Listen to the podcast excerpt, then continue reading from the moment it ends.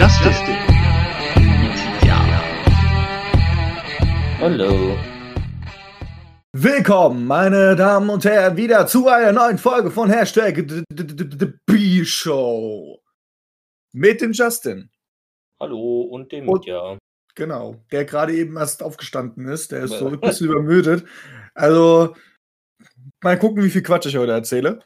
Ähm, ja, wir haben wieder zwei Wochen hinter uns, äh, wie wir es ja machen. Wir machen wieder eine Pause. Wir müssen jetzt ein bisschen nachholen, weil ja nächste Woche TLC ist. Dann müssen wir auch wieder rumtippen. Das letzte Pay-Per-View dieses Jahres. Und in den letzten zwei Wochen ist auch wieder viel, viel passiert in den Shows. Aber auch sehr viel auch außerhalb der Shows. Das werden wir nachher wieder bei den News erfahren. Aber fangen wir doch erstmal an mit den Shows.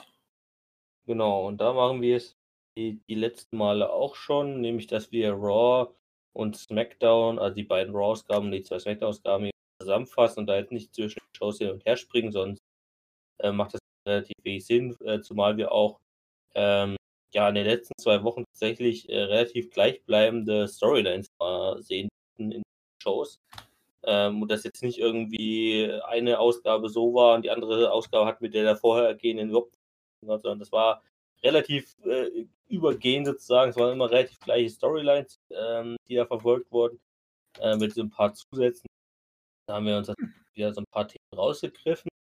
Und das erste Thema, was wir bei Raw behandeln oder besprechen wollen, ist auf jeden Fall die äh, ja, Rivalität oder die angehende Rivalität jetzt zwischen Randy Orton und The Fiend, äh, die ja bei unserem letzten Podcast, der noch sehr, sehr plötzlich daherkam. Äh, Es kam ja alles dann nach ähm, dem letzten Survivor Series Pay-Per-View sehr plötzlich, dass das jetzt, äh, da dachten viele vielleicht noch, dass Randy Orton und Fiend beide in den Titelkampf von Drew McIntyre mit eingreifen, ähm, dass er oder dass da sozusagen eine Tri Triple Threat Fehde raus entsteht. Ähm, ja, täuscht haben wir uns auf jeden Fall dahin, weil ähm, die beiden Linien haben sich sozusagen komplett getrennt. Also McIntyre hat jetzt seine eigene Storyline, worauf wir dann gleich nochmal drauf eingehen. Und Randy Orton äh, hat jetzt, sag mal, eine erneute Rivalität gegen ähm, ja, Bray Wyatt gestartet. Gab es ja vor ein paar Jahren schon mal. Und das ist auch ganz interessant nämlich gewesen, dass ähm, diese damalige Fehde, ich glaube, die war so im Jahr 2017 oder 18. Ganz genau sicher bin ich mir ja nicht. Waren zwei Jahre her, glaube ich. Ähm, Er hat ja ein Jahr Pause gemacht. Genau, es müsste 2018 sein. Ähm, ja, die damalige Rivalität endete ja damit so ein bisschen, dass äh, Randy Orton das unter anderem das Haus von Bray Wyatt damals abgefackelt hat. Ähm, und ja, diese Para diese damaligen Ereignisse werden jetzt auch immer wieder ein bisschen aufgegriffen, weil ich auch sehr cool finde tatsächlich, dass jetzt eben sozusagen nicht einfach so, so eine komplett neue Fehde da entsteht, sondern Defeat sozusagen ja auch immer noch so ein bisschen seinem alten Mantra äh, treu bleibt, dass er eben eigentlich Leute bestrafen will, ähm, die halt seiner Meinung nach etwas Unrechtes getan haben. Ja, also das hat man zumindest bisher, ich glaube ich, immer durchgezogen. Also seine allererste Fehde mit, ähm, mit äh, Finn Bella war da wahrscheinlich noch so die aller, die große Ausnahme. Aber dann danach sozusagen ab Seth Rollins äh, mit der Fehde, seitdem hat man das, glaube ich, dann auch erst wirklich aufgegriffen, dass eigentlich wirklich jeder Gegner von ihn, äh, beziehungsweise Bray Wyatt, ja eigentlich wirklich ähm, ja entweder irgendjemand ergangen hat oder Bray Wyatt in der Vergangenheit irgendwas sozusagen angetan hat oder was auch immer. Randy Orton hat man jetzt diese damalige Fehde nochmal aufgegriffen. Finde auch bisher diese aktuelle Fehde sehr interessant wiederum. Also auf jeden Fall eine der besseren äh, Storylines äh, der letzten Wochen und Monate. Ähm, auch wenn sie jetzt erst noch relativ frisch ist. Wobei ich da auch noch hoffe, dass die auch noch ein bisschen länger geht als die. Also da hoffe ich mir schon, dass die noch so ein, zwei Monate länger geht. Aber was ist jetzt passiert? In der ersten Raw-Ausgabe vom 30. November ähm, sahen wir gleich zum Anfang eine Moment of, Bliss-Ausgabe. Also Alexa äh, durfte Randy Orton als äh, Gast begrüßen und größter Inhalt des dieser Moment of Bliss Ausgabe war eigentlich von Randy Orton ausgestoßen, nämlich ähm, ja sozusagen den Weak Spot, also sozusagen den Schwachpunkt von The Finn. Und er ist eben damit erklärt, dass er damals ja sozusagen Schwachpunkt von Bray White gefunden hat, nämlich halt seine Heimat, ja, diese komische Hütte da im Sumpfgebiet. Ähm, die hat er eben damals rausgefunden und die abgefackelt und deswegen halt damals aus seinen Augen diese Fehde gewonnen. Und jetzt äh, musste er sich eben wieder auf die Suche machen, nachdem er ja in den Vorwochen von Defeat angegriffen wurde, muss er sich jetzt auf die Suche machen nach dem neuen Schwachpunkt von Defeat und den hat er seiner Meinung nach auch schon ausgemacht. Das wäre eben genau Alexa Bliss, ähm, weshalb dann auch gegenüberstanden, ähm, bis dann eben die Lichter angefangen haben zu flackern und auszugehen und da hat dann ja wirklich auch noch Randy Orton gesagt, ja, ich wusste es. So und also, aha, ich habe es mir doch schon gedacht, dass genau du das bist. Ähm, und als dann das Licht aus war und wieder anging, stand eben der Ring. Alexa Bliss lag, warum auch immer, in den Armen von Randy Orton. Das habe ich tatsächlich nicht so ganz verstanden. Das habe ich auch nicht gerafft. Ich, also, ich hätte, also hätte jetzt, was ich irgendwie Randy Orton so Alexa Bliss vor sich gehalten oder ähm, ja, sie irgendwie versucht festzuhalten und Bein zu bringen. Das hätte ich noch verstanden, aber warum Alexa Bliss jetzt in den Arm von Randy Orton war, das habe ich, das war mir nicht so ganz klar. Und dann hat er ja sie einfach sozusagen übergeben ähm, und ist dann schnell aus dem Ring rausgegangen, bevor er eben Defeat an, wieder angreifen konnte. Ähm, also da muss ich halt prinzipiell sagen, dass die Idee dahinter und diese Aufmachung an sich vollkommen gemacht. Aber diese, diese Endposition, wie gesagt, halt, dass Randy Orton Alexa Bliss in den Armen hält oder sozusagen so auf den Händen trägt, das habe ich halt überhaupt nicht verstanden, warum man sich dafür entschieden hat. Ähm, aber das ist jetzt halt vielleicht so ein kleines Detail, was man aus. Ja, prinzipiell finde ich sozusagen diesen Aufgriff der alten Rivalität von vor zwei Jahren ähm, halt ziemlich cool und ja, prinzipiell äh, haben die beiden halt auch eine gute Synergie. Also halt super gut miteinander. Ähm, wie gesagt, prinzipiell würde ich sagen, wenn diese Realität so, weiß ich, bis Januar, Februar nächsten Jahres geht und das halt wirklich auch über eine coole Spanne ist und ähm, darin halt aber auch äh, wird, okay, wir müssen dann jedes Pay-Per-View so ein Match liefern, könnte das halt ziemlich cool werden weiß, man plant aktuell immer noch so dieses äh, Rematch, äh, WrestleMania Rematch zwischen Randy Orton und Edge. Ähm, aber auch da bin ich der Meinung, die kann man auch immer noch sagen im Februar, März und äh, dann April aufbauen, zumal man ja aktuell eh plant, äh, WrestleMania erst Mitte April zu starten, äh, also stattfindet, hat man da ja eigentlich noch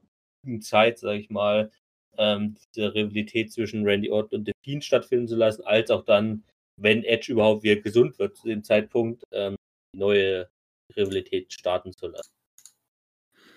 Ja, da müssen wir gucken. Ähm, ich habe jetzt gerade mal ganz kurz überlegt, warum man vielleicht, warum ausgerechnet Alexa Bliss jetzt da in der Hand gehalten war. Ich meine, ähm, die Storyline ging ja früher war das doch so gewesen, dass ähm, Randy Orton doch ähm, Sister Abigail doch getötet hat. Soweit ich weiß. Und ich kann mir gut vorstellen, dass deswegen Randy Orton einfach Alexa Bliss dann einfach schnell ähm, hochgehoben hat, weil irgendwie da auch eine Verbindung zwischen The Fiend ist, damit man halt zeigen kann, okay, The Fiend hat auch irgendeine Schwachstelle und die Schwachstelle ist anscheinend Alexa Bliss. Dass man vielleicht darauf hinausgehen möchte.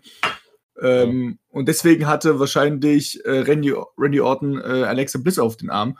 Weil er wurde ja auch nicht gleich attackiert von äh, The Fiend. Stattdessen hat The Fiend darum fast, na, so kam es mir halt vor, gebettelt drum, dass äh, Alexa Bliss bitte rausgerückt werden soll. Ähm, und das finde ich auch nicht schlecht, weil irgendwo braucht er halt auch eine Schwachstelle. Ja, er hält alles aus, er wurde nie wirklich clean besiegt. Goldberg lassen wir da jetzt mal außen vor. ähm, aber im Grunde wurde er ja auch nie clean besiegt. Ja bei Triple Threat Matches war er nie mit, also war er immer nur so, ja, er war nicht mehr im Ring gewesen oder er wurde einmal ausgenockt, aber der ist dann auch jedes Mal, wenn man ihn gepinnt hat, ist er wieder aufgestanden so. Der hat den Titel auch eigentlich nur Der hat, einen, der hat den Titel, glaube ich, auch durch Triple Threat Matches verloren gehabt. Also der hat nie. Ja, der hat den Titel damals an Goldberg verloren. Ach genau, er hat den Titel an Goldberg verloren. Aber das wollten wir ja vergessen. Das wollten wir ja vergessen. Ich habe gedacht, das war ja, das vergessen wir wieder. Aber nee, der ähm, hat das Ding in Saudi-Arabien verloren und deswegen ist er an Goldberg zu WrestleMania. Nee? Doch. nee, WrestleMania ja, doch. Ich weiß es nicht mehr. Ja, erzähl du mal. Ist ja auch egal. Aber er wurde ja quasi nie clean besiegen. Das hieß, ist ja bis jetzt immer noch der, der, der Charakter, den man ja haben wollte, so dass er halt so ein bisschen unbesiegbar halt ist, der alles aushält. Und das ist wahrscheinlich die Schwachstelle, dass vielleicht irgendwas mit Alexa Bliss da jetzt Storyline-technisch äh, umgesetzt wird. Ähm, ich ich freue mich auf jeden Fall schon drauf, was da passieren kann. Ja, also wie gesagt, ich habe da Hoffnung in diese Rivalität, Rivalität äh, und hoffe einfach nur, dass die ja so komplett untergeht, sage ich jetzt. Oh. Ähm, genau, also Goldberg war natürlich. Doch, stimmt. Goldberg war bei WrestleMania da, sein Titel dann gegen Braun. So. Genau. Stimmt, Ähm, Braun hat ihn ja dann gewonnen. Genau, und ähm, in der aktuellen Woche, also eine Woche später bei Raw, ging das dann auch gleich weiter. Äh, diese Rivalität natürlich. Da haben wir dann wiederum eine, ja, eine Überstellung gesehen zwischen den beiden, allerdings mit einer etwas größeren Distanz, denn nur Randy Orton stand dieses Mal im Ring und ähm, ja, der Vieh schaltete sich dann später über das Firefly Funhouse zu.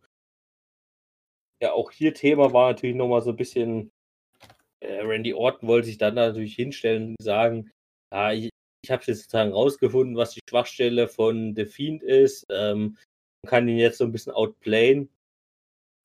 Dann hat sich ja eben Bray Wyatt zugeschaltet über das Firefly Funhouse, wo wir dann auch noch eine kleine Game Show ähm, ja, beobachten durften, äh, wo es ja, glaube ich, sozusagen darum ging, dass Rambling Rabbit, Mercy the Buzzard und äh, fällt gerade der Name des Schweins nicht ein, aber das Schwein war auf jeden Fall auch dabei, ähm, sagen, so darum raten durften, war es nicht, was Randy Ortons Schwachstelle ist oder irgendwie sowas dann. Also hat Bray so ein bisschen umgedreht.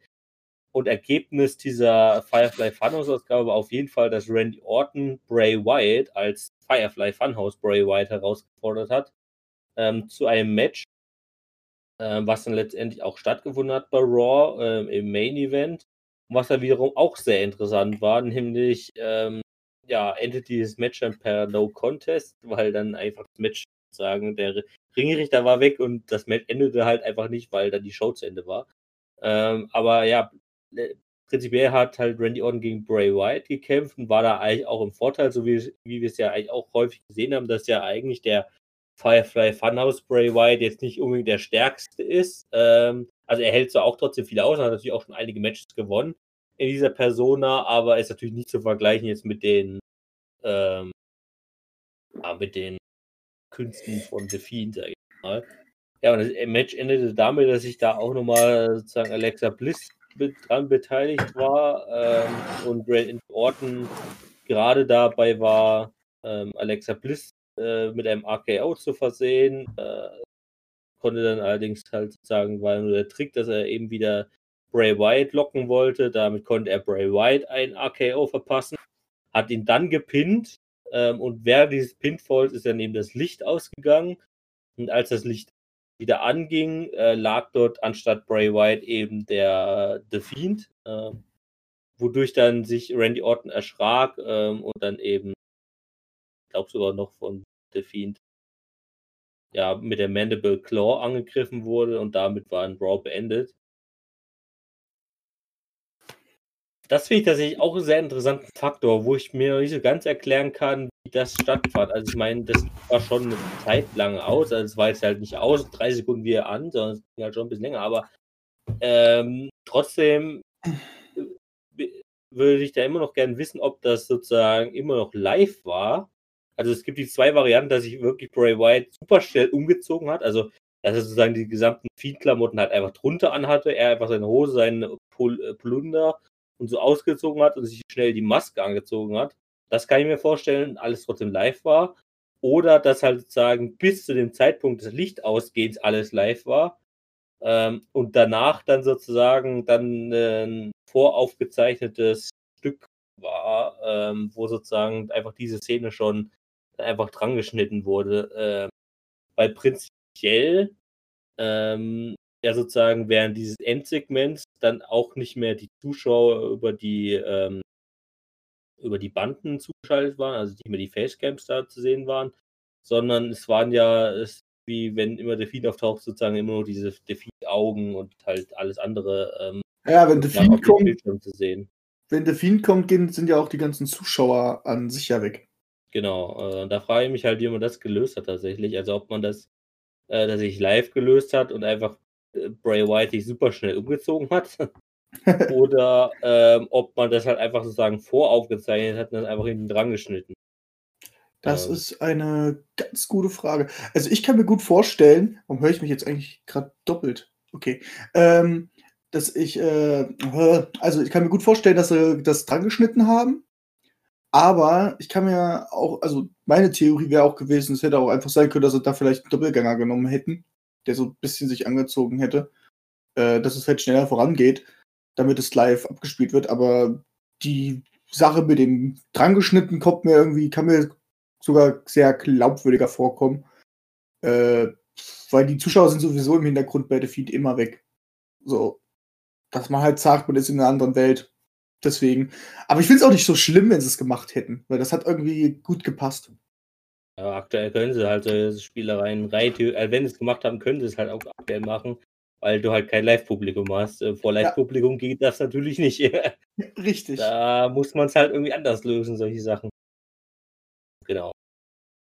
Ja, und das war tatsächlich auch schon das, dieses erste Thema, was wir besprechen wollten. Ähm, angekündigt für die kommende Raw-Ausgabe ist tatsächlich ein, ja, sagen, eine Live-Ausgabe von Firefly Funhouse. Also wir werden tatsächlich wohl angeblich äh, alle Firefly Funhouse-Charaktere plus Bray White wohl zum ersten Mal in der Arena im Ring sehen. Äh, da bin ich auch sehr gespannt, wie man das löst tatsächlich. Also ob man die, also sind ja eigentlich alles Handpuppen, ne? Also das können jetzt nicht einfach im Ring stehen, sondern da bin ich gespannt, wie man das halt löst, ob die halt wie so ein Puppentheater bekommen, wo dann einfach sozusagen irgendwelche Puppenspieler, die es halt auch sonst machen, einfach dahinter sitzen. Oder ob das, ob die auf die Ringkante gesetzt werden, sozusagen, dass sie halt am Apron halt versteckt sind. Ähm, da bin ich mal sehr gespannt. Auf jeden Fall hat man es wohl auch trotzdem so angekündigt, dass diese Firefly Funhouse Charaktere, also die ganzen Puppen wohl diese oder bei der nächsten Raw-Ausgabe ähm, ja, das erste Mal sozusagen live zu sehen sein werden äh, in der Arena. Bin ich auf jeden Fall sehr gespannt. Die, werden, die, die, die, Schauspiel äh, die Leute, die die Puppen spielen, haben Greenscreen-Anzüge an und werden live rausgekiet. ja, das glaube ich, das wird schwierig, glaube ich.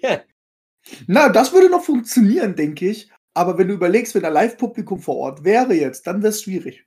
Ja, klar, da kann man es wiederum halt nicht machen. Halt, Oder die kommen da richtig, oder diese, oder wir denken die ganze Zeit, das sind so kleine Figuren, dabei sind das Maskottchen. Weißt du, eigentlich kommen ja, da ganz viele Leute raus, die angezogen sind. Das wäre das wär ekelhaft, gruselig, aber auch irgendwie auf einer Seite geil. okay, gut. Weiter geht's ähm, im Text. Genau, ähm, das nächste Thema äh, betrifft tatsächlich nur die erste Woche. Und das war das Symphony of Destruction Match zwischen Jeff Hardy und Elias. Sollte ja so wie ich es verstanden habe, auch so ein bisschen als äh, Ende der Rivalität von den beiden gelten. Ähm, ja, Symphony of Destruction Match hatten wir, glaube ich, sogar schon mal zwischen Elias und Braun damals. Mhm. Äh, irgendwann mal, ich glaube, letztes Jahr oder so sogar, oder vor zwei Jahren auch ganz sogar schon. Äh, auf jeden Fall, äh, ja, Ziel dieses ganzen Matches ist halt, oder Sinn dieses ganzen Matches ist ein Extreme Rules Match. Ähm, nur, dass man halt statt den Waffen, die unter dem Ring normalerweise so rumliegen, ähm, halt ganz viele Musikinstrumente ähm, rund um den Ring hatte und damit konnten die be äh, beiden sich halt äh, da die rüber einhauen. Wurde auch gemacht, also es wurde mit Gitarren um sich geschlagen, äh, Kontrabessen und ja, was haben wir noch gesehen? Ähm, ein Art Truth, der sich im äh, Klavierflügel versteckt hat. Ähm, und daraufhin dann noch mal eine kurze 24-7 äh, Situation ausgebrochen ist. Ähm, sehr interessant fand ich auch die Aktion, wo ähm, Elias Jeff Hardy mit einem äh, Gitarrenhals abstechen wollte und stattdessen dann allerdings in so einen Lautsprecher gestochen hat und er dadurch einfach mal einen Stromschlag abbekommen hat. Äh, fand ich auf jeden Fall auch sehr gut Schauspieler von Elias, äh, muss man schon mal sagen. Ja, und es endete allerdings so ein bisschen, ja, gefährlich, nenne ich es jetzt mal. Und viele hatten, viele Zuschauer hatten danach sehr große Sorgen um Jeff Hardy. Denn außerhalb des Rings, genau neben einer Ringtreppe, äh, war ein Tisch platziert, wo noch so ein paar Geigen und Ukulelen drauf lagen oder so. Ähm, und Jeff Hardy hat äh, Elias auf diesen Tisch gelegt, ein paar äh, Instrumente draufgelegt und ist dann auf das oberste Seil gegangen, also, also hat außer des Rings gesagt, und ist dann auf das oberste Seil gegangen und ist mit einer Swanton Bomb, also einem Finisher, draufgesprungen. Ähm, ja, und dummerweise stand da, wie gesagt, allerdings auch noch die Ringtreppe und er ist mit seinem Hinterkopf, zumindest augenscheinlich, sehr böse mit seinem Hinterkopf auf diese Ringtreppe geknallt.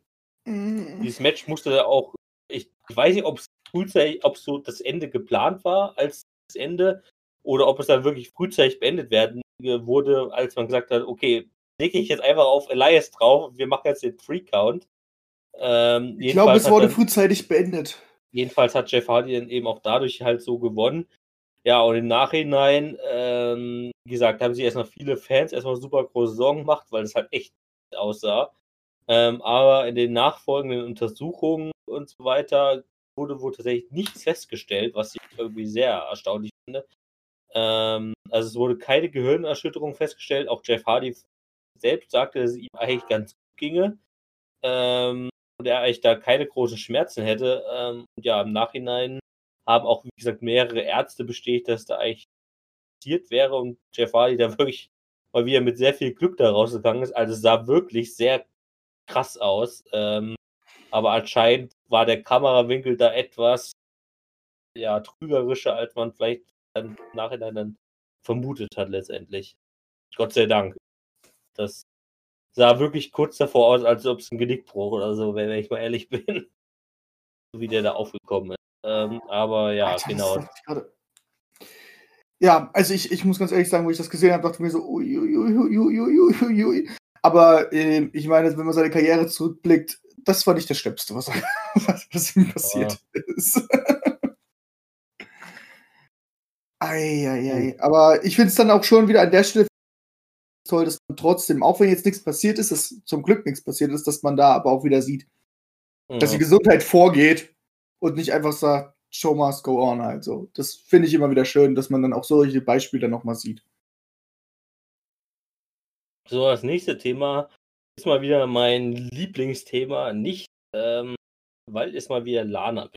Ja, und ich habe mich ja in den letzten Wochen oder Podcast-Ausgaben häufiger äh, zu äh, übergehen lassen, dass ich da mal etwas härtere Töne habe anklingen lassen.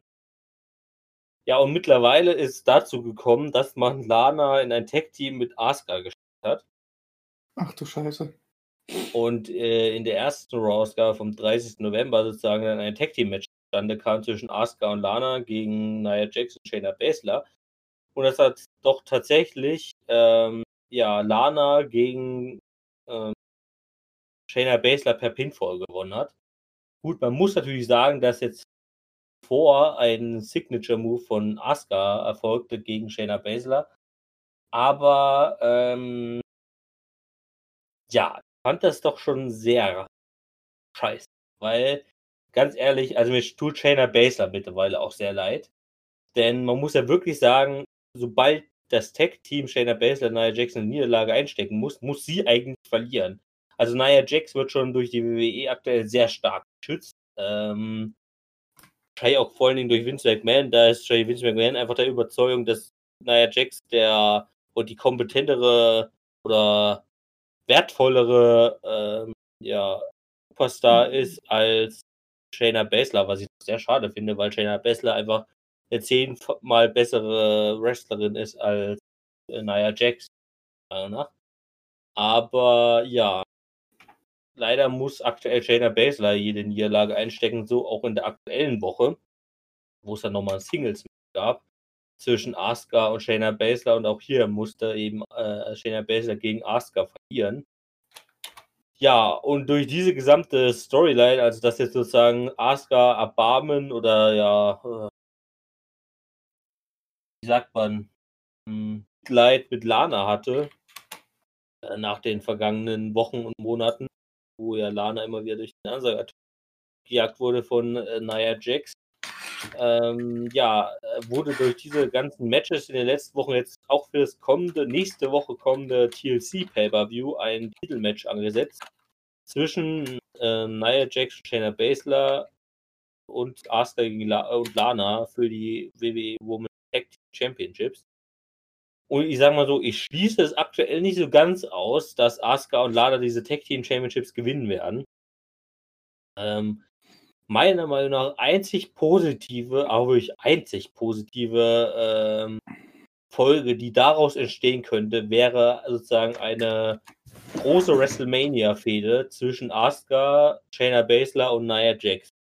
Das wäre für mich die einzig gute ähm, Konsequenz aus dieser Rivalität aktuell und aus einem eventuellen Titelgewinn von Asuka und Lana der Tech Championships, ja.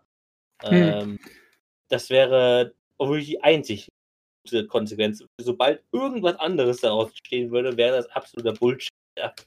Ähm, weil, ganz ehrlich, also auch wenn sich Lana, äh, wie mal an, einiges ja mittlerweile sagen, ja auch verbessert hat und alles drum und dran, aber Alter, kann es nicht genug betonen, ja. Es gibt einfach 10 oder 15 Frauen in der WWE und das teilweise nur im Main, Main Roster, die einfach besser sind als Lana. Und ich verstehe es einfach nicht, warum Lana jetzt diesen Push bekommt, ja, und so jemand wie Shayna Baszler, aktuell zumindest nicht, oder Lacey Evans überhaupt nicht zu sehen ist aktuell, oder Peyton Royce, weißt du, im Sommer gab es die große Gerüchte und dann auch die Trennung von den Iconics. Ah, Peyton Royce bekommt jetzt hier den großen Singles Run, ja, der ist bisher auch ganz gut ausgeblieben. Ähm, ja, Bianca Belair, ja, ich meine, gut, die ist bei SmackDown, aber ähm, du verstehst ja trotzdem mein Anliegen. Ja? Also es gibt so ja, viele ja, talentierte Frauen, die auch, sag ich mal, in den letzten ein, zwei Jahren erst ähm, von NXT ins Main Roster gekommen sind und einfach, ja, Lana, Lana untergeordnet werden aktuell. Ja, das ist halt einfach meiner Meinung nach nicht erklärbar.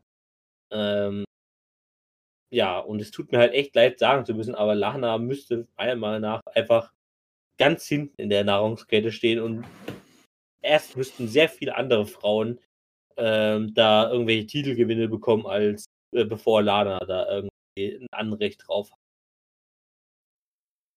Ähm, aber gut, so ist das halt aktuell. Ja, mal gucken, was sich daraus noch entwickelt. Aber das sich jetzt bestimmt richtig kacke anhört. Aber ich kann mir gut vorstellen, dass Lana bald irgendwie entweder Moon Champion hat oder irgendwie den Tag Team Champion Titel bei in der Hand hat. Eins von den beiden irgendwann in der Hand halten. Und ich kann mir das gut vorstellen, dass das nächstes Jahr passieren wird. Ja, wenn nicht jetzt schon bei TLC, also. Und wenn nicht jetzt schon bei TLC. Also wie gesagt, ich hoffe einfach darauf, dass es ja auch diese Situation entsteht, die wir halt äh, ja schon von Anfang an, also bevor das Tag-Team äh, Shayna Baszler und Nia Jax so wirklich zustande kam, hatten wir da sozusagen ja auch schon sozusagen diese Theorie, so von wegen, ja, irgendwann werden die halt ihre Tag-Team-Titel wieder verlieren und wenn der Zeitpunkt gekommen ist, werden die beiden sich halt zerstreiten und es dann beide aber auf Asuka sozusagen absehen. Und wie gesagt, das wäre auch meine einzige Hoffnung, dass das daraus halt entstehen wird, ja, für, äh, der, für die Road to WrestleMania, dass wir da eben diese Triple Threat oder meinetwegen auch zum Ende nur noch die Fehde zwischen Asuka und Shayna Baszler, weil das ist meiner Meinung nach auch die wichtige Fehde daraus. Ähm, naja, Jax ist da für mich auch eher nur dann die, der, sozusagen das Anhängsel, was man am Anfang gerne noch mitnehmen kann, aber zum Ende hin dann gerne auch fallen lassen darf. Ähm, und das, ich hoffe einfach nur darauf, dass wir dann in irgendeiner Konstellation dann eben gegen Shayna Baszler bei WrestleMania sehen werden. Und dass sich das bis dahin aufgebaut hat. Aber werden wir dann mal sehen. Okay.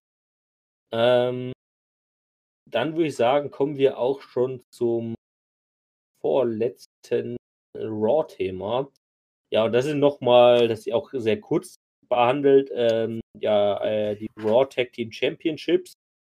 Hier kann man eigentlich nur dazu sagen, ja, die Rivalität sozusagen zwischen dem New Day und dem Hurt Business wurde weitergetragen. In der ersten Woche sahen wir da ein äh, Singles-Match zwischen Cedric Alexander und Xavier Woods, was Cedric Alexander gewonnen hat. Und in der zweiten Woche sahen wir gleich eine Doppelbesetzung sozusagen von Kofi Kingston. Zunächst gewann er ein Match gegen Sheldon Benjamin, bevor er dann im zweiten Match von Cedric Alexander herausgefordert wurde. Ähm, und äh, dies hat er dann auch verlor, als Cedric Alexander hat sozusagen in zwei aufeinanderfolgenden Wochen sowohl Xavier Woods als auch ähm, Kofi Kingston besiegt.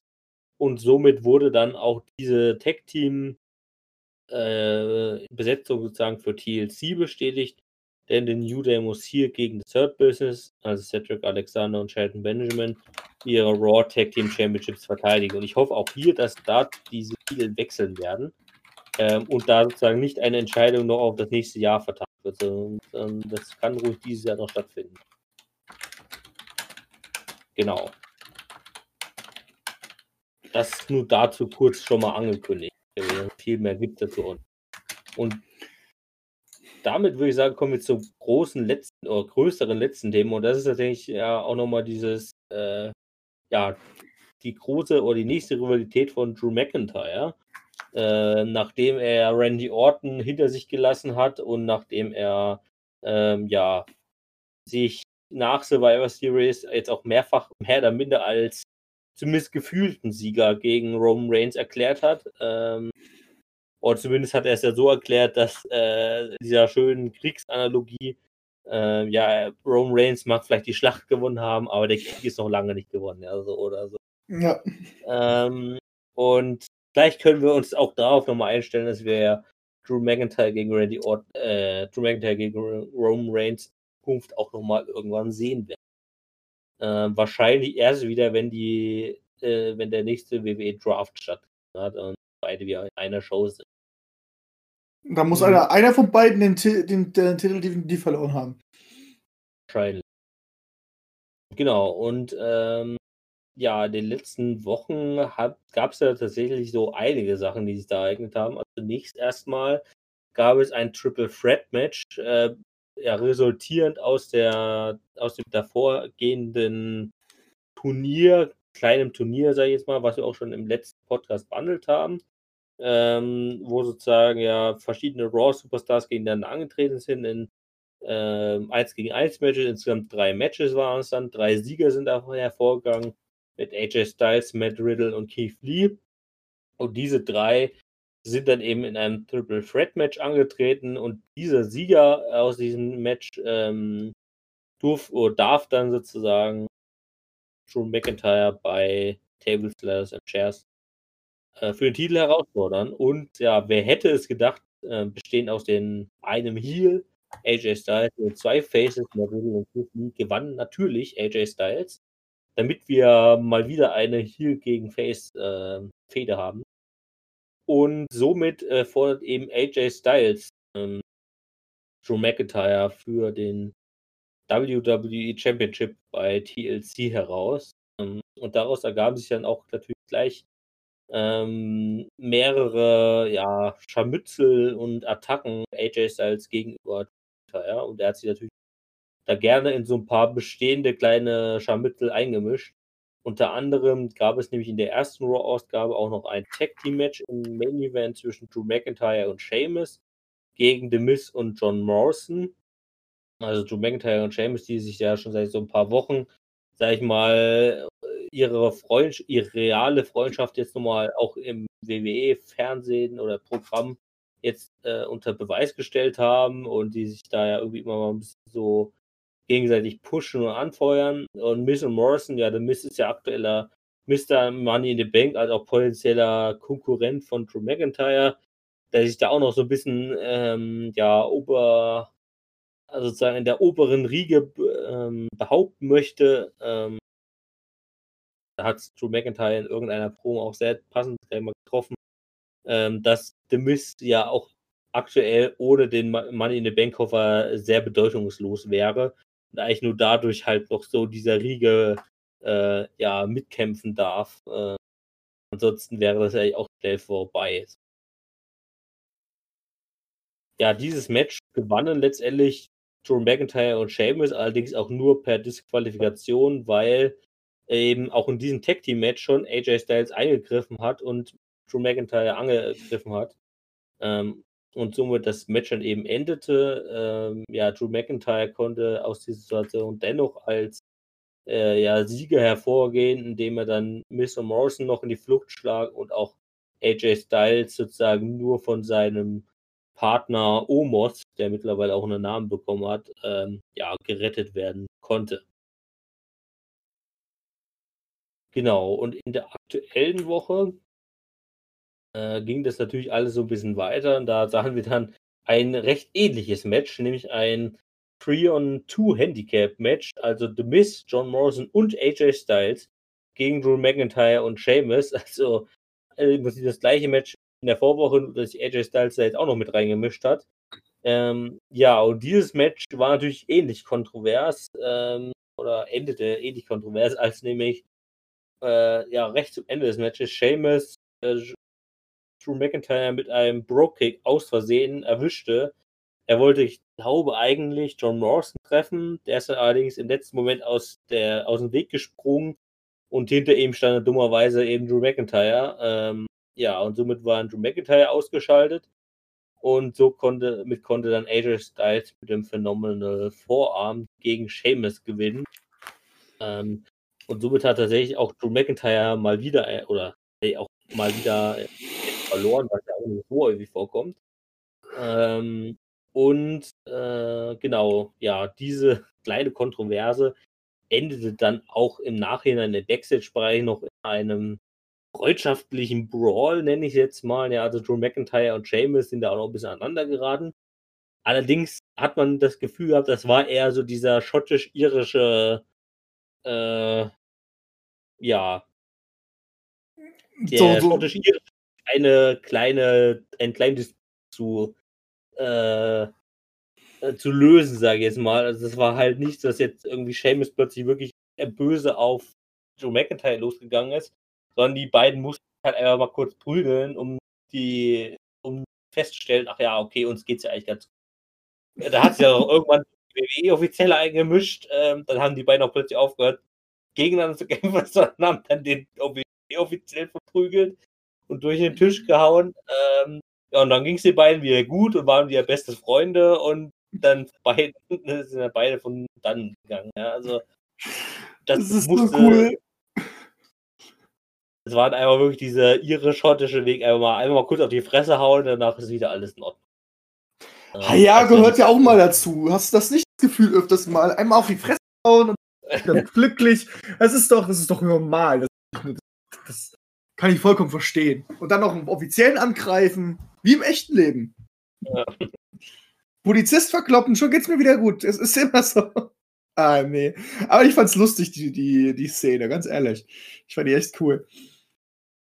Genau, und das wäre es tatsächlich auch zumindest vom inhaltlichen Raw. Ich würde tatsächlich hier gerne nochmal ein kleines Thema einschieben, was ich äh, erst bei den News drin gehabt hätte, aber ja, bei dieser zweiten, also bei der aktuellen Raw-Ausgabe, ja, vom 7. Dezember, gab es so, ich sag mal, vorher, vor allen Dingen auch schon vor der Show, so ein paar kleine Backstage. Nächstes Mal. Und zwar gab es mehrere Berichte im Nachhinein von Raw, dass Vince McMahon wohl mal wirklich komplett der Knoten geplatzt ist und mal, der muss wohl vor versammelter Mannschaft, ja, vor versammelten Lockerroom mal eine komplette Ansage gemacht haben, dass er sehr äh, unerfreut wirklich mancher Leistung ist, äh, die so ein paar Wrestler eben abliefern. Ähm, er ist mit ja, vielen Wrestlern eben nicht zufrieden, was sie im Ring zeigen. Somit ähm, mussten daraufhin wohl mehrere WWE-Superstars, vor allen Dingen von Raw, ja, mittlerweile eine Extraschicht im Performance Center ähm, schieben. Und äh, das sind wohl unter anderem Leute gewesen wie Keith Lee, Otis, Dabakato, Dio Madden, also Mace, aktuell bei Retribution, oder Omos, also der Weggefährte von AJ Styles. Und das sind tatsächlich, also, das sind alles mehr oder minder bestätigte Namen, ja. Also interessant sind natürlich einfach so ein paar Besetzungen. Also erstmal sind es alles eher Leute, die groß sind ähm, und auch vielleicht auch teilweise ein bisschen mehr Gewicht haben. Also sind halt eher so die Leute, auf die Vince eigentlich normalerweise steht, ja. Also so groß, schwitzend und stark. Ähm,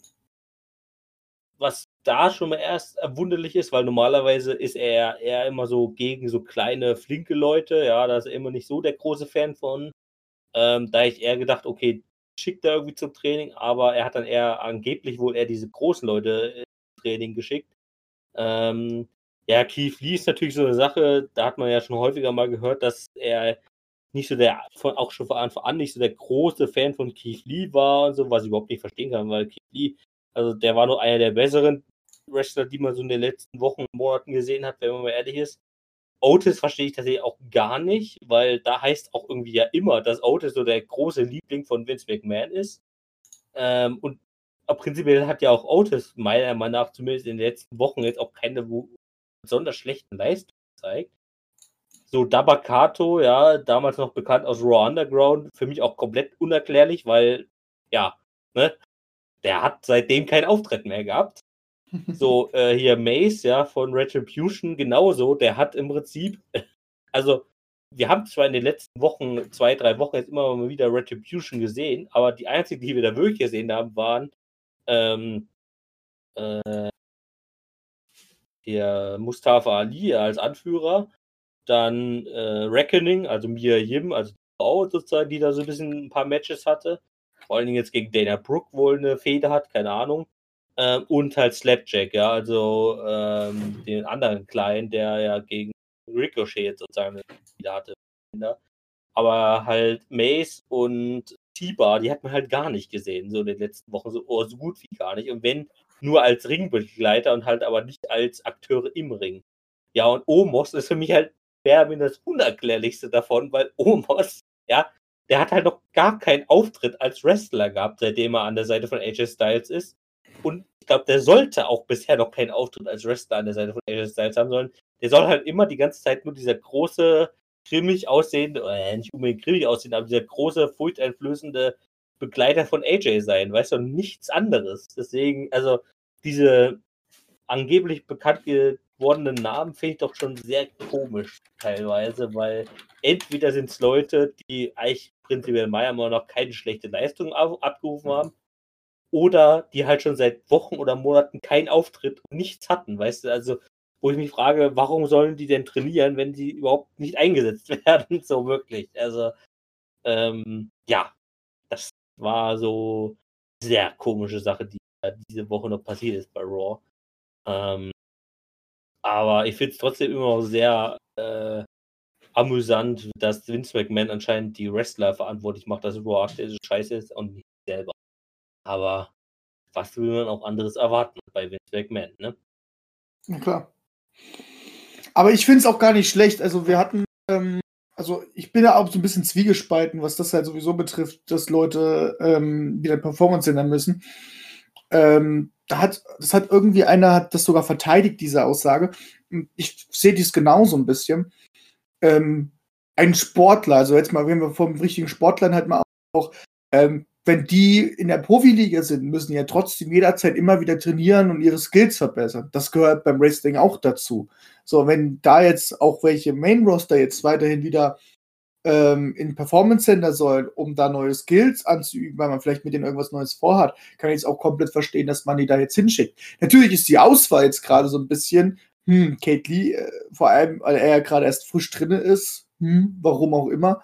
Aber ich kann mir gut vorstellen, dass da irgendwie ein anderer Plan dahinter ist. Aber ich verstehe aber auch nicht den, den, den, also den Hate, weil es gab da ganz schön viel Heat äh, von, von der Community, warum man die wieder in den Performance Center schickt. Ich denke mir dann aber auch so, na, ihr müsst, die müssen doch, die, die, sollten auch mal wieder auf den neuesten Stand kommen, sollten sich neue Techniken definitiv aneignen und so. Vielleicht ist es einfach, machen die, die Techniken jetzt schon viel zu lange und es braucht mal wieder was Neues, mal was Frisches von denen selber so. Ähm, von daher kann ich es komplett auch verstehen, dass die wieder ins Performance Center müssen. Das gehört ah, dazu. Ja, prinzipiell gehört das halt nicht dazu, meiner Meinung nach. Also das Performance Center ist halt sozusagen das Trainingscenter für Superstars, die noch sozusagen unterhalb von NXT sind, beziehungsweise auch NXT Superstars. Also die Main Roster Superstars sind ja eigentlich dazu angehalten, halt für sich selber zu trainieren. Natürlich trainieren die halt auch teilweise selbst sozusagen auch nur von sich selbst halt im Performance Center, um halt mit anderen Leuten einfach zu trainieren und so weiter. Aber meiner Meinung nach ist das halt keine Begründung dafür, dass die halt sozusagen jetzt extra Schichten im Performance Center leisten müssen. Ja, gut, weil ja. der Chef das sagt, ja. Also, ja, gut, da hast du auch wieder recht, aber. Mal wir genug wissen, dass Vince McMahon da jetzt nicht unbedingt die objektive ähm, Sichtweise aller Dinge hat. Das stimmt auch wieder, da gebe ich absolut recht. Aber es ist halt, aber ich sehe es halt trotzdem immer noch so, selbst wenn du jetzt Profisportler bist, bist du ja trotzdem auch wieder, du musst zum Training halt gehen und sonst ja, Deswegen, wenn ich das so vergleiche, dann ist es halt, finde ich es halt auch nicht mal schlimm. Also ja, es ist doof, dass er, dass das Vince McMahon das schickt. Ich glaube, das ist den, den Umständen, wie wir es jetzt haben, ähm, blöd. Aber ich finde es halt auch nicht schlimm, wenn jetzt da größere Superstars oder Leute, die halt im Main Roster sind, halt nochmal ins Performance Center wollen. Vielleicht sind sie auch im Performance Center, das ist ja auch das Ding, wir wissen ja den Grund. Vielleicht kann es ja auch sein, dass die da was üben ähm, oder etwas auf etwas vorbereiten, dass irgendwie was beim Pay-Per-View passieren soll, Royal Rumble oder so. Weißt du ja auch nicht. Ich glaube, das hat schon einfach mit da bei Raw zu tun gehabt äh, und er sich da einfach so ein paar Leute rausgegriffen hat, die er dann halt dazu Strecke gemacht hat. Also, das hat, glaube ich, nichts mit irgendwelchen langen, äh, vorgeplanten Sachen zu tun gehabt, sonst wäre es auch hm. nicht so an die Öffentlichkeit gekommen. Ähm, also das muss halt schon wirklich eine krasse Ansage davon gewesen sein. Er ist auch nicht so in die News gekommen, da geht. Da, ja, mal gucken, was da noch so Gut, ich würde sagen, gehen wir jetzt erstmal in die erste oder in die Werbepause und hören uns dann gleich mit Backdown und den Rest gleich. Genau, bis gleich. Und wir sind wieder zurück aus der wunderschönen Pause, meine Damen und Herren. Wir haben jetzt schon die Hälfte hinter uns. Jetzt fangen wir mit der anderen Hälfte an. Aber ich wollte doch mal ganz kurz noch was anderes mit einwerfen, wenn ich mal kurz darf. Es war doch jetzt letztes Wochenende NXT Wargames wieder gewesen. Genau, also so, interessanterweise waren am gleichen Tag sowohl NXT Wargames als auch die kleine Extra-Show, nenne ich jetzt mal, äh, Tribute to the Troops.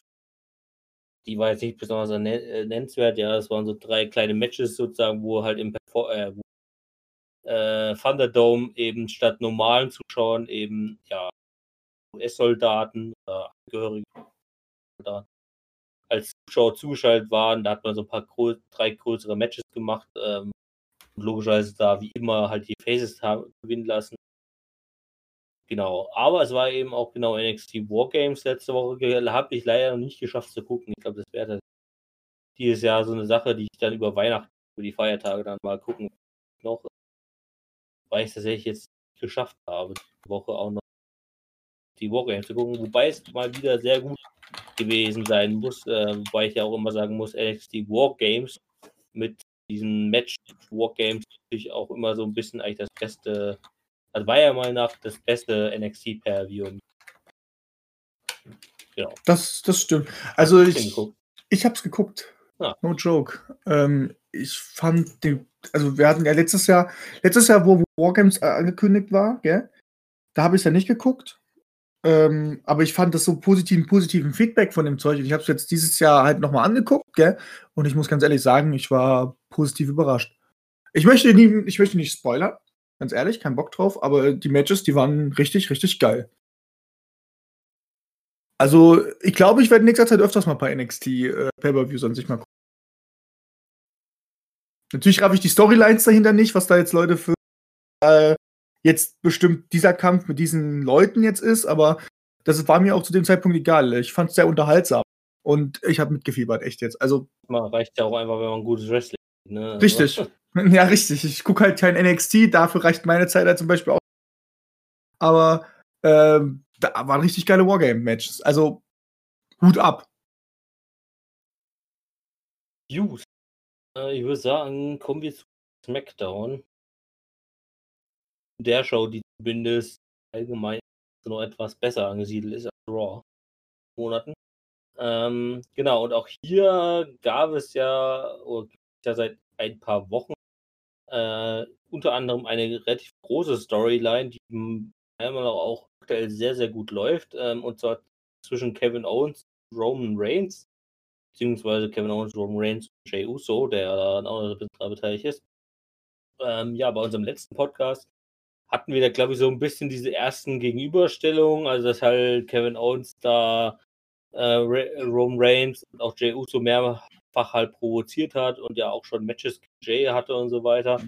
Ähm, und das ging jetzt natürlich in den letzten Zweckausgaben weiter. Ähm, vor allen Dingen auch äh, Promo-Leistung, aber auch in ein paar Matches. Ähm, in der ersten Smackdown-Ausgabe vom 4. Äh, Dezember gab es zunächst eine Promo im Ring zwischen diesen drei Leuten. Ähm, ja, wo Kevin Owens natürlich äh, mal wieder schon ein bisschen provoziert hat auf seine Art und Weise und unter anderem ja auch Roman Reigns das erste Mal so, glaube richtig äh, zu einem TLC-Match oder zu einem Match bei TLC, sagen wir es mal so rum, herausgefordert hat ähm, für ein Titelmatch eben.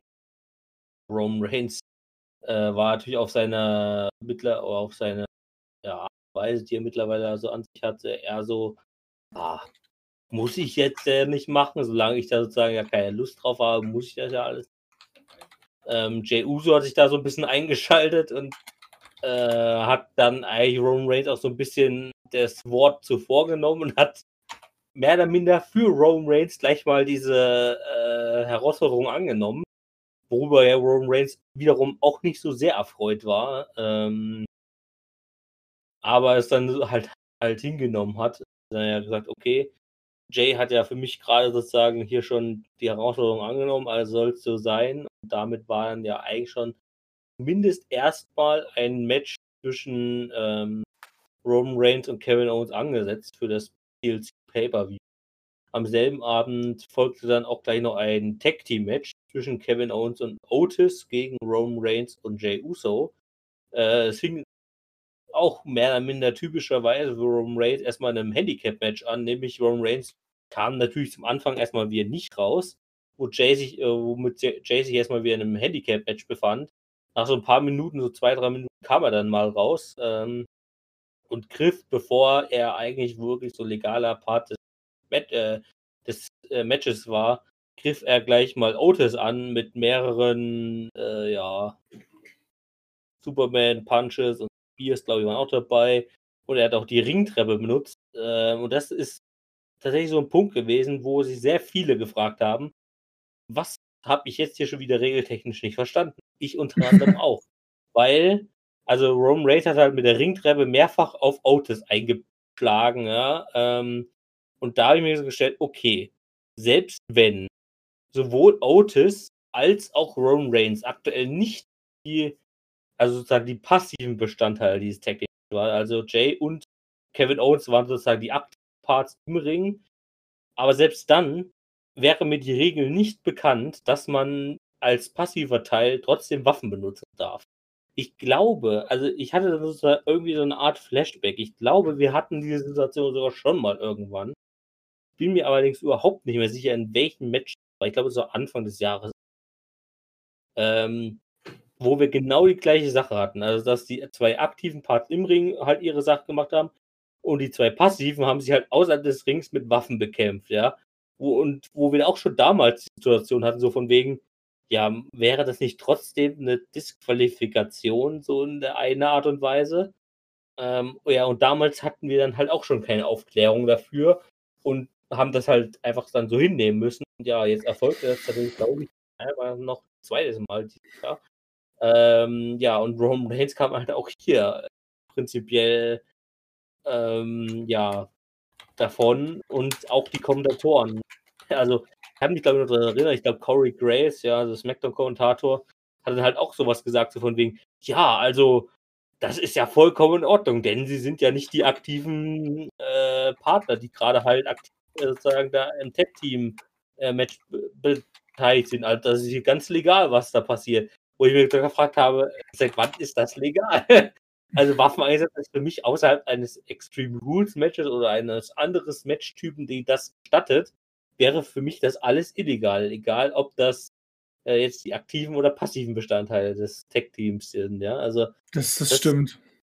War mal wieder so eine Regelauslegung, die, glaube ich, einfach, ja, klar, der Sinn dahinter war natürlich halt, Kevin Owens halt in den Nachteil zu bringen, halt Otis aus dem Match zu nehmen. Das war dann auch der Tatsache. Also Otis musste dann von den Ringärzten und sowas äh, halt aus, äh, aus der Arena begleitet werden ähm, und so. Und damit waren halt Kevin Owens in der Unterzahl. Aber ja, das hätte man meiner Meinung nach halt auch ohne Waffen machen können. Also hätte jetzt Roman Reigns Otis einfach durch eine Barrikade mit dem Spear gejagt oder sowas, hätte man das genauso erklären können.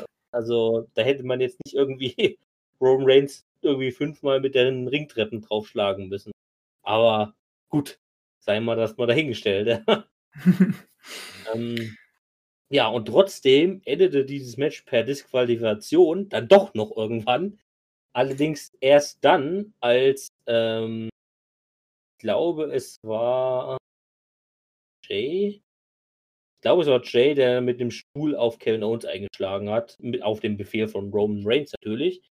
Ähm, Roman Reigns hat dann sozusagen auch Jay dazu dann geforst, halt noch den Uso-Splash auf ähm, Kevin Owens zu machen. Ähm, und danach ist tatsächlich was Interessantes nochmal passiert, nämlich dann hat Roman Reigns sich den Stuhl geschnappt und hat nicht nur auf Kevin Owens, sondern auch auf Jay eingeschlagen mit dem Stuhl, ähm, weil er immer noch sozusagen darüber erbost war, dass halt äh, Jay für ihn dieses TLC-Match halt bestätigt hat. Ja, also Roman Reigns hatte natürlich gar keine Lust darauf, aber Jay hat halt für ihn diese Herausforderung von Kevin Owens angenommen. Ähm, ja, das ist natürlich jetzt immer noch eine sehr interessante Situation, ähm, die wir auch zuvor schon ein paar, also ein, zwei Mal hatten, wo er Roman Reigns schon mehrmals jetzt Jay angegriffen hat.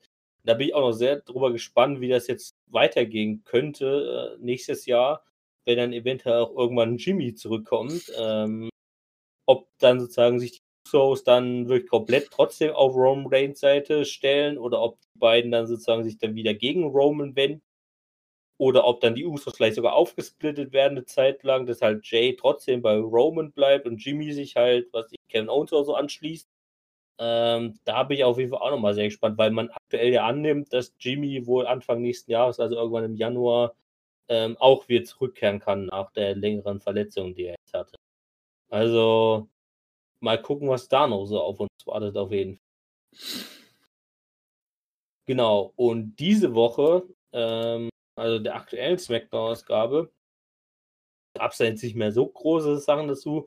Im Prinzip auch nur mal eine Promo von Kevin Owens, äh, der im Ring stand und schon so ein paar Waffen aufgebaut hat, also einen Tisch, äh, Stühle und eine Leiter, was natürlich schon eine Andeutung war auf das kommende Pay-Per-View und ähm, er hat halt sagen Roman Reigns, der im Backstage-Bereich stand, über den Fernseher halt eine ja, konkretisiertere äh, Herausforderung gestellt, nämlich, dass es jetzt nicht nur ein normales Match bei TLC ist, sondern eben ein TLC, also ein Table Sliders Chess Match.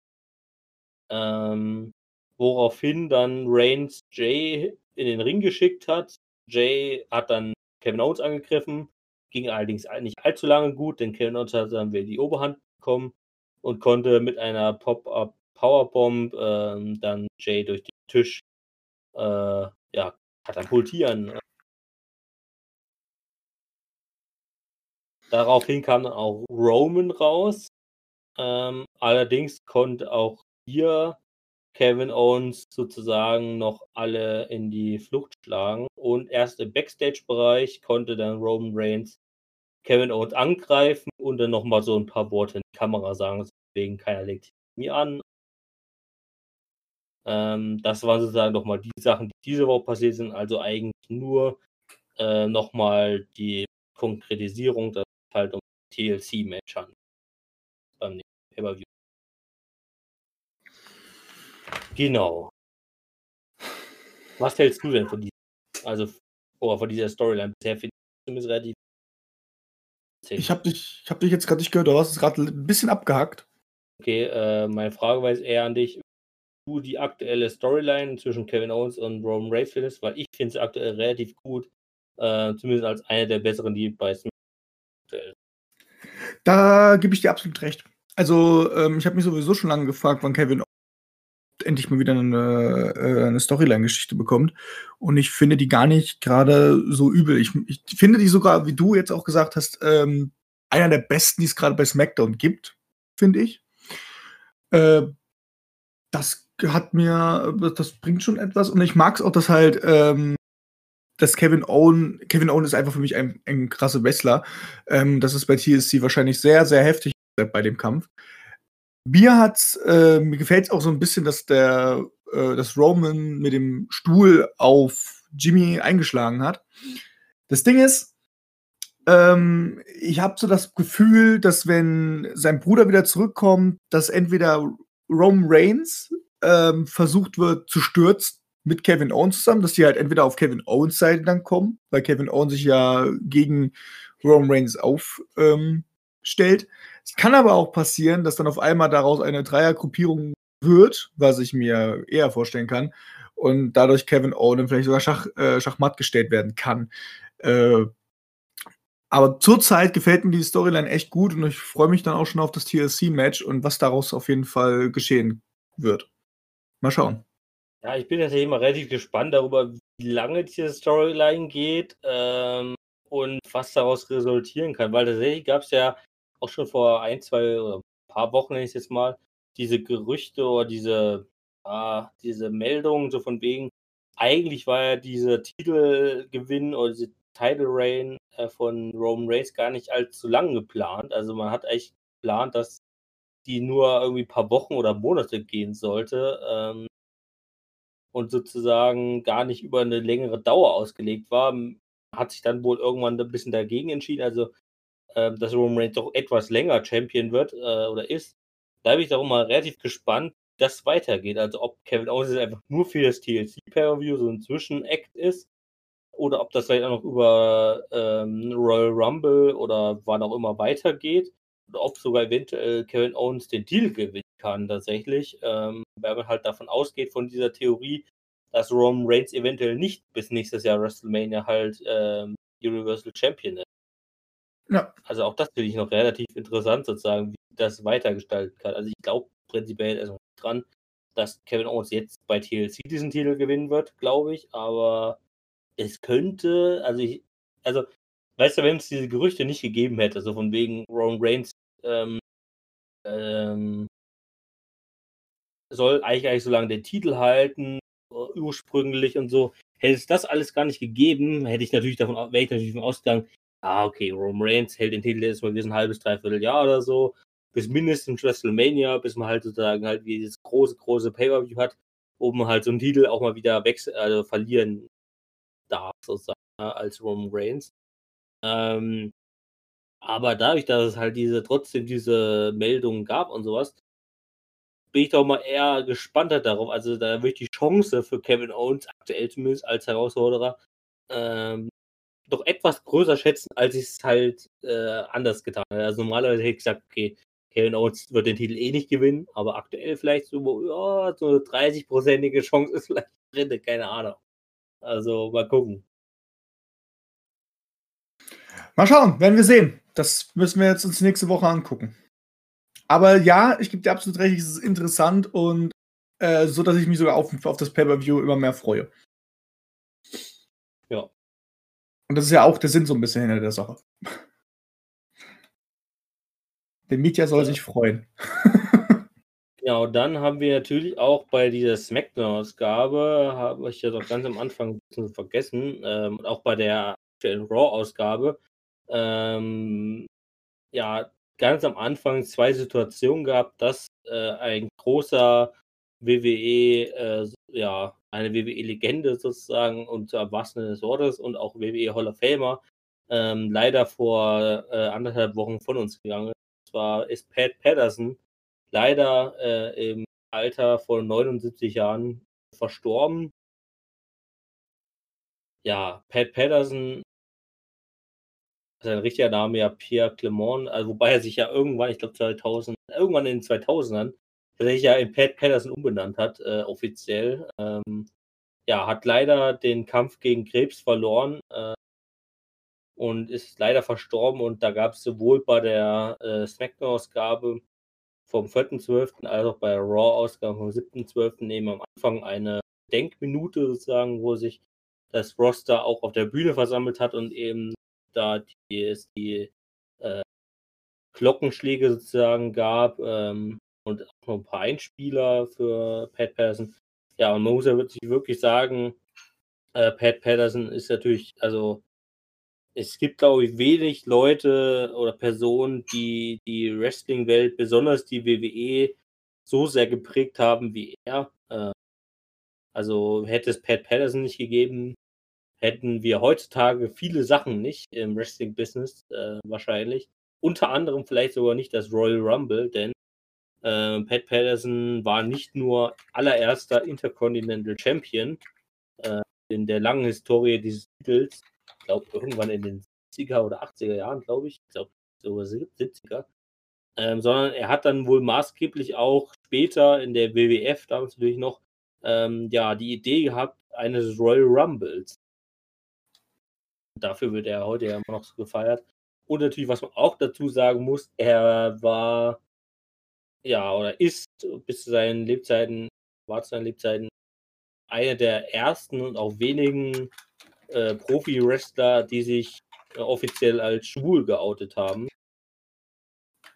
Er hat es ja tatsächlich für die Öffentlichkeit erst damals sogar im WWE-Programm des äh, WWE Legend Houses gemacht. Das war damals so eine 2014 war das eine, ja, wie so eine Reality-Show, wo so mehrere WWE-Legenden in so ein Haus gesteckt wurden und die dann halt ein paar Erlebnisse machen durften, irgendwie so und was ich was gemacht habe. Und dieser Show hat er sich tatsächlich, glaube ich, mehr oder minder, also zumindest wirklich richtig öffentlichkeitsmäßig das erste Mal geoutet und hat halt auch gesagt, dass er halt durch Jahrzehnte lang einen Mann an seiner Seite hatte, äh, der, der aber auch irgendwie schon relativ gestorben ist. Genau, und ähm, gilt damit halt auch so ein bisschen als Vorreiter sagen von Schwulen und auch Lesben, der Schwulen- und Lesbenbewegung in Wrestling. Also äh, gibt es ja nicht allzu viele tatsächlich, die dazu bekannt haben. Genau, und er ist leider jetzt verstorben. Ähm, dann auch, wie gesagt, auch noch an so einer beschissenen Krankheit, muss ich sagen, wie Krebs. Da da gab es, wie gesagt, diese Rückblicke an sein Leben. Das sei hier auch erwähnt.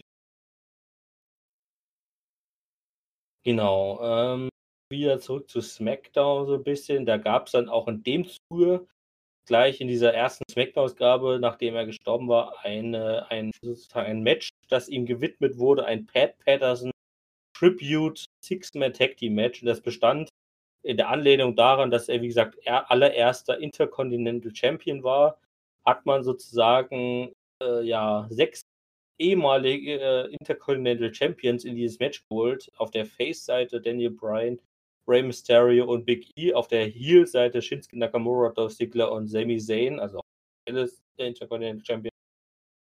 Und dieses Match konnte Daniel Bryan gegen Sami Zayn gewinnen. Also man hat das natürlich auch gleich nochmal äh, in die aktuelle auch Fehde so ein bisschen eingebaut, dass ja auch Daniel Bryan gegen Sami Zayn aktuell vermutet wird, dass sich daraus noch eine Titelfehde entwickeln wird, eine größere. Ähm, aber das fand ich dann auch eigentlich sehr cool gelöst, sozusagen, dass man da eben diese ehemaligen Intercontinental Champions alle sechs Match gepackt. Anlehnung eben an sein Leben äh, ja, vermächtigt. Genau. Schade, schade. Aber er hat uns, wie gesagt, äh, Royal Rumble gebracht. Finde ich schön. Ja, und er war ja auch einer der langjährigsten Mitarbeiter in der WWE. Also nachdem er seine Karriere, ich glaube, also seine aktive Karriere, ich glaube, in den ja, Mitte 80ern ähm, beendet hat, hat er dann ja im Prinzip maßgeblich dann gleich angefangen für die WWE zu arbeiten. Also war er auch einer der langjährigsten Mitarbeiter. Ähm, ja, als äh, Coach hat er gearbeitet, auch in verschiedenen Backstage-Rollen, hat Land Scouting und so. Ähm, und natürlich dann auch nochmal den 90er Jahren ähm, zusammen mit Jared Briscoe, der auch nochmal äh, sozusagen äh, eine kleine Hommage an seinen besten Freund äh, auch gemacht hat, äh, kamen die beiden dann ja auch als Stooges von Vince McMahon in den 90er Jahren nochmal On-Air-Rolle sozusagen. Genau, und das hat sich dann eben auch in den 2000er und 2010er Jahren war er immer für die WWE angestellt, ähm, hatte halt immer irgendwelche Backstage-Rollen und galt eben auch als einer der äh, vertrautesten Personen von Vince McMahon, weil er halt einfach ja, 30, 40 Jahre für ihn gearbeitet hat, Seite an Seite. Ja. Also, das war schon ein ganz besonderer Mensch da jetzt. So, dann hatten wir bei äh, SmackDown tatsächlich auch äh, ein, ja, eventuell äh, der Beginn eines neuen Stables gesehen. Denn King Corbin hat sich ja neue Alliierte gesucht und gefunden. Ähm, also auch King Corbin könnte eventuell in der nächsten Zeit mal wieder ein bisschen mehr Aufmerksamkeit bekommen, weil ich sie gar nicht so schlecht finde. Denn ähm, es bahnt sich so eine kleine Fehde gegen ja, ich nenne es jetzt mal die Mysterio-Familie an, äh, inbegriffen mit Murphy mittlerweile. Ähm, da gab es nämlich auch in dieser Woche dann sozusagen ein Match zwischen King Corbin und Murphy. Und an seiner Seite waren eben zwei nicht allzu unbekannte Gesichter, nämlich Steve Cutler und Wesley Blake. Äh, wer dieses Jahr schon mal aufgepasst hat, ja, ehemals bekannt aus den Forgotten Sons, waren, glaube ich, insgesamt dreimal da oder so, bis dann deren Gruppen Anführer, nenne ich jetzt mal, Jackson Riker, dann so ein paar Tweets so losgelassen hat, die in der besonders ungünstigen Zeit Donald Trump in ein sehr merkwürdiges Licht. Und seitdem waren die dann ja echt komplett abgemeldet. Und jetzt haben die sozusagen eine neue Aufgabe bekommen und King Corbin sozusagen als seine Untertan zu verdienen, ja. Ähm, weil ich auch das mehr oder minder nur, also ich finde es ein bisschen schwierig, weil man hat natürlich trotzdem ja immer noch diesen, äh, diesen Namenszusatz, sage ich jetzt mal, von King Corbin oder von Baron Corbin. Er ist ja eigentlich, wurde er also hier immer bezeichnet als The Lone Wolf, ja, also der, der alleinige oder der alleingehende Wolf. Ne?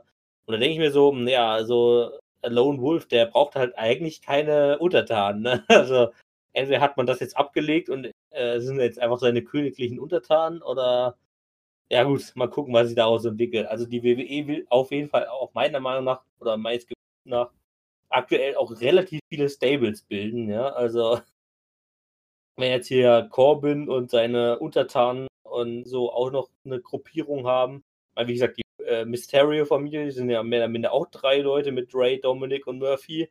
Also das kann man ja mehr oder minder auch schon als Stable bezeichnen. Also ähm, das scheint wohl gerade so die Idee zu sein, irgendwie, komm, wir machen jetzt einfach Stable nach Stable. Irgendwann muss es ja mal funktionieren. äh, mal gucken, was sich daraus so entwickeln. Äh, also, so ganz überzeugt bin ich da jetzt gar nicht davon. Ja, mal schauen. Ich bin da genauso auf deiner Seite. So, und dann gucken wir nochmal auf drei kleinere Themen in der aktuellen SmackDown-Ausgabe äh, beziehungsweise auch zwei kleine und ein etwas größeres Thema. Die zwei kleineren Themen sind einmal hat Dolph Ziggler gegen Montez Ford gewonnen in einem Singles-Match, wodurch sich meiner, also ich würde es einfach mal reininterpretieren, dass wir da wohl entweder bei der nächsten Smackdown-Ausgabe oder eventuell sogar beim TC Pay-Per-View noch ein SmackDown Tag Team Championship Match sehen werden, äh, zwischen eben Dolph Ziggler und Robert Root gegen äh, Street Profits weil ich auch hier nicht unbedingt davon ausgehen würde, dass der die Titel wechseln könnten. Und wir haben einen ja, erneuten Countout-Sieg von Sami Zayn gesehen gegenüber Big E tatsächlich, der auch mal irgendwann mal dafür vorgesehen war, einen großen Singles-Push zu bekommen, der bisher jetzt auch eher nicht vorhanden war. Äh. Und ja, in diesem Match, wie gesagt, konnte Sami Zayn ich glaube, mittlerweile zum dritten, vierten, fünften Mal in Folge einen Sieg holen per Countout. Ähm, ja, erzielt hat er es dadurch, dass er eine Verletzung an seiner Hand vorgetäuscht hat. Dadurch der Ringrichter sozusagen äh, den Angriff von Big E abgebrochen hat gegenüber Sami Zayn. Er hat Big E dann eine geohrfeigt ähm, und ist dann vor ihm weggelaufen. Und zwar einmal um den ganzen Ring drumherum, dann einmal hinter dem Kommentatorentisch rum, wo sich Big E noch an Michael Coles Stuhl äh, verheddert hat. Äh, und dann ist Sami Zayn unter den Ring gekrochen, Big E hinterher. Sami Zayn ist auf der anderen Seite wieder rausgekrochen und mittlerweile war dann der Ringrichter auch mal bei, bei 8 und 9, ja, also fast beim 10 Count. Und Sami Zayn konnte sozusagen gerade so mit der 10 wieder in den Ring reinspringen. Und Big E war natürlich zu langsam und äh, hat es nicht geschafft, unter dem Ring wieder herzukommen, hervorzukommen. Äh, und somit setzt ja Sami Zayn anscheinend aktuell seine, ja, das ist auch so ein Running Gag mittlerweile. Er gewinnt einfach jedes Match einfach nur per Count. Also ich meine, er gewinnt immerhin die Matches, aber nur per Countout, ja. Ah, Also, ja. das ist halt wirklich so die schwächste Art und Weise, wie man überhaupt ein Match gewinnen kann mit Countout. Ja, also es ist ja nicht mal so, dass er verliert, indem er seine Gegner dazu zwingt, irgendwie eine Disqualifikation zu verlieren oder also es ist ja nicht mal ein Roll-Up-Sieg, ja, sondern es sind halt Countouts.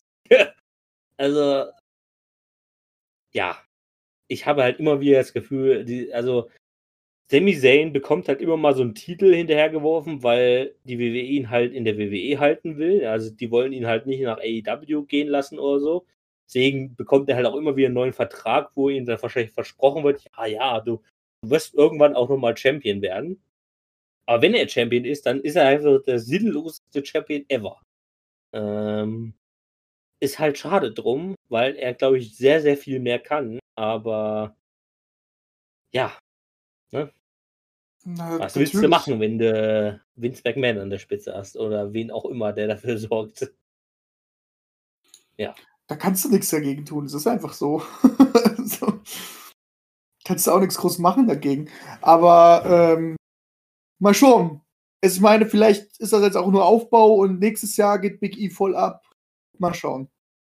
Ja, also das Ding ist natürlich, warum jetzt noch das letzte Thema rauskommt, da sprichst du nämlich was ganz Interessantes an. Und zwar sind da tatsächlich äh, diese Woche die ersten Gerüchte um nächstjährige WrestleMania.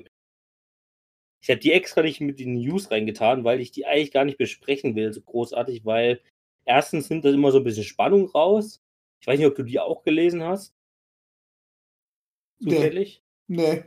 Gut, dann such auch da nicht nach, weil ich finde es immer so ein bisschen schade. Ich, ich bereue es auch so ein bisschen selber, das so gelesen zu haben, weil immer solche langjährigen, besonders wenn es WrestleMania, äh, langwierigen Gerüchte, äh, gerade wenn es immer WrestleMania betrifft, ist es immer, finde ich, so bisschen schade, wenn man das eigentlich so liest. Ähm, es ging halt so um die großen Matches, ne? also um den WWE Championship und den Universal Championship, äh, wer da die möglichen äh, Partien sind. Also bei Roman Reigns gab es ja immer mal jetzt Gerüchte, dass halt The Rock zurückkommen könnte. Das wurde jetzt aber erstmal ad acta gelegt, ähm, wobei es ja von The Rock wohl äh, eine kleine, also eine kleine Mund Aufmunterung gab, so von wegen, eventuell könnte es 2022, also übernächstes Jahr klappen, dass man da ein The Rock gegen Roman Reigns Match sehen könnte. Ähm, ja, und ähm, man hat wohl durchaus auch schon die Idee gestrichen, bei WrestleMania nächstes Jahr Roman Reigns gegen Big E zu haben. Also Big E wird wohl laut aktuellen Planung auch bis WrestleMania eine große Rolle spielen. Da hätte man meiner Meinung nach auch die zusammenlassen können, der New Day. Ne? Also auch wenn ich der größte New Day-Fan bin, aber da hätte man die auch zusammenlassen können, anstatt halt irgendwie Big E gar nicht irgendwie ein. Also, naja. So. Das mal beiseite gelassen. Und da würde ich sagen, kommen wir zum letzten Smackdown-Thema. Und das betrifft nochmal den SmackDown Women's Champion von Sascha Banks. Da hatten wir auch schon im letzten Podcast ja schon die ersten Aufeinandertreffen von Sascha und Carmella. Fing ja alles so ein bisschen an, dass Carmella dann auch irgendwann mal aufgetaucht ist nach ihren längerwierigen Ankündigungen per Videos und so weiter. Ähm, und eigentlich ja immer nur Sascha hinterrücks angegriffen hat. Und das endete dann damit irgendwann, dass Sascha auch Carmella angegriffen hat im Backstage-Bereich. Und jetzt so seit zwei, drei Wochen hat das jetzt, nimmt das jetzt da zumindest mal ein bisschen Form. Ähm, und ja, beiden äh, treffen wir jetzt zumindest immer mal so ein bisschen Promo-Sachen aufeinander. In der aktuellen Zweckenausgabe, wie gesagt, gab es ja da auch die ja, der Mindervertragsunterzeichnung. Ähm, Sascha war im Ring und Carmella war im Backstage-Bereich nur per Video schaltet. schaltet. Und äh, ja, als Sascha Banks dann den Vertragsmappe aufmachen wollte, äh, um den Vertrag zu schreiben für TLC, äh, lag, war halt kein Vertrag mehr drin, denn den hatte Carmella noch im Backstage-Bereich, denn sie wollte eben die erste sein, die den Vertrag unterschreibt. Äh, und sie hat dann ihren, ja, äh, bis mir bisher zum unbekannten Assistenten, der heißt Tommy, sehr, ähm, halt losgeschickt, dass der den Vertrag nochmal zurück zu Sascha Banks in den Ring bringen soll. Und währenddessen haben sie sich halt noch unterhalten. Ähm, es ging halt darum, ja, wer jetzt hier der Bess Bessere ist und wer hier irgendeinen Vorteil aus irgendwelchen Sachen ziehen könnte. Und Sascha Banks ist dann sozusagen dahin übergehen gegangen. Da, warum sollte man denn auf TLC warten? Man könnte das ja auch die ganze, den ganzen Disput jetzt am SmackDown-Ausgabe klären. Carmella hat sich natürlich dann auch darauf eingelassen. Ähm, und somit fand dann in dieser SmackDown-Ausgabe im Main Event ein SmackDown Women's Championship Match statt zwischen beiden. Was allerdings per Disqualifikation ist. Wer hätte es denn gedacht? Ähm, denn man will natürlich trotzdem wie bei TLC, also bei Perry, stattfinden lassen, ähm, weil es ist ein bisschen langweilig. Äh, und man hat das Match so enden lassen, dass Carmella ähm, ja, äh, erstmal sozusagen den Ringrichter ignoriert hat und nach dem 5-Count, äh, 5-Count immer noch auf Sascha Banks eingeschlagen hat. Ähm, Tommy, also ihr Assistent da, hat da auch noch ein paar Mal eingegriffen. Und ja, nachdem das Match schon abgebrochen wurde, hörte Carmella allerdings auf, Sascha Banks anzugreifen, denn sie hat sich dann neben dem Ring stand auch die ganze Zeit irgendwelche Champagnerflaschen, das ist ja auch mehr oder minder jetzt ihr Gimmick, dass sie jetzt so diese hochgetagelte Tussi ist, Carmella. Ähm, steht jetzt anscheinend auch immer so ein bisschen Champagner rum. Und dann hat sie sich eben so eine Flasche geschnappt und halt einmal komplett über Sascha Banks Rücken gezogen, wo dann, wodurch dann auch die äh, Flasche explodierte. Also es war natürlich eine Standflasche aus Zuckerglas. Sonst zerbricht so eine Flasche eher wenig von dem Rücken. ähm, das wäre schon sehr, sehr schwach. Ähm, aber ich sag mal so, für die Situation war es eigentlich ganz cool. Also ich habe da, ich fand das Match auch sehr also relativ unterhaltsam. Äh, und das Match, wie gesagt, findet auch weiterhin bei TLC statt. Bisher tatsächlich noch als normales Singles-Match. Also da bin ich auch noch mal eher gespannt, ähm, ob das Match auch noch eine Stipulation bekommt. Zumindest wäre ich stark dafür, weil, naja, also bisher haben wir zwei TLC-Matches, was erstmal okay ist. Aber alle anderen Matches haben leider noch keine Stipulations. Also da erwarte ich noch ein bisschen mehr vom TLC per View. Also so ein Tables-Match oder so wäre da vielleicht noch ganz gerne unterbringen. Genau. Das wäre geil. Aber ich also mag die neue Carmella, würde ich. Magst du sie oder magst du sie nicht? Ich mag die. Okay. Warum? Ähm, weil wenn man mal überlegt, mit was sie beendet hat, war sie ja eher so mit, mit ähm, jetzt habe ich gerade den Namen vergessen von unserem 24-7, Air Truth. Ähm, da war sie ja auch eher noch so, witzig, alles ist lustig. Und jetzt merkt man so richtig, okay, ernste Wrestlerin, jetzt voll ab. Und ich habe richtig Bock auf sie. Also, mir gefällt ihr neuer Charakter einfach. Okay. Ja, gut. Also, ich bin jetzt zwar nicht so ganz drin, aber ähm, mir gefällt der, einfach der, der, neue Stil, der gefällt mir. Ja, ja, also ich habe ich hab halt immer so ein bisschen so, ja, so Zweifel, also das hatte ich ja damals, glaube ich, schon mal besprochen, als es damals diese Einspieler-Videos gab, um Camella sozusagen anzukündigen. Ja, äh, die, war schon, die waren schon echt. Da habe ich halt auch irgendwie immer so diese Meinung damals gehabt, so von wegen, ja, WWEs erste Idee, um eine Frau neu, also ein, neue, ein neues Gimmick oder eine neue Attitüde zu geben, ist halt irgendwie anscheinend immer, ja, es muss so eine hochgetakelte Tussi werden, ja, die so, äh, die denkt, sie ist die geilste, beste und keiner kommt an sie ran und hübsch und ne, alles so das drum und dran so. Ähm, das ist so immer, finde ich, immer so die erste Idee anscheinend, die die WWE hat in solchen Sachen. Immer ein bisschen schade, aber ähm, ich meine, ich finde es jetzt nicht schlecht von äh, Carmellas Attitüde aktuell, aber vielleicht hätte man noch ein bisschen was Besseres. Können wir mal gucken, vielleicht finde ich da auch noch ein bisschen rein. Okay, damit würde ich sagen, äh, kommen wir zum Schluss und zu den News, zumindest zu denen, die wir noch nicht eingebunden haben. Und da haben wir zum Beispiel eine Nachricht von, vom PW, also vom Pro Wrestling Insider, ähm, der ja tatsächlich auch nochmal herausgestellt hat, dass wohl ähm, ja, Bruce Pritchard, der ähm, ja seit Paul Heymans Abgang dieses Jahr, Mitte dieses Jahres ähm, aus dem Kreativbereich, ja mehr oder minder sowohl für Raw als auch für SmackDown zuständig ist. Äh, also er sozusagen, Bruce Pritchard ist mittlerweile zu einer zur angeblich mächtigsten Person in der WWE außerhalb der McMahon Family, also Familie, aufgestiegen. Denn er ist halt wirklich mehr oder minder dazu für zuständig, ähm, sowohl für Raw als auch für SmackDown, ähm, ja, alles abzusegnen, was halt aus dem Kreativ, also aus dem Storyline-Bereich kommt. Und er ist halt zudem auch noch neben Vince McMahon eigentlich Nummer zwei, was halt diese Gorilla-Position angeht.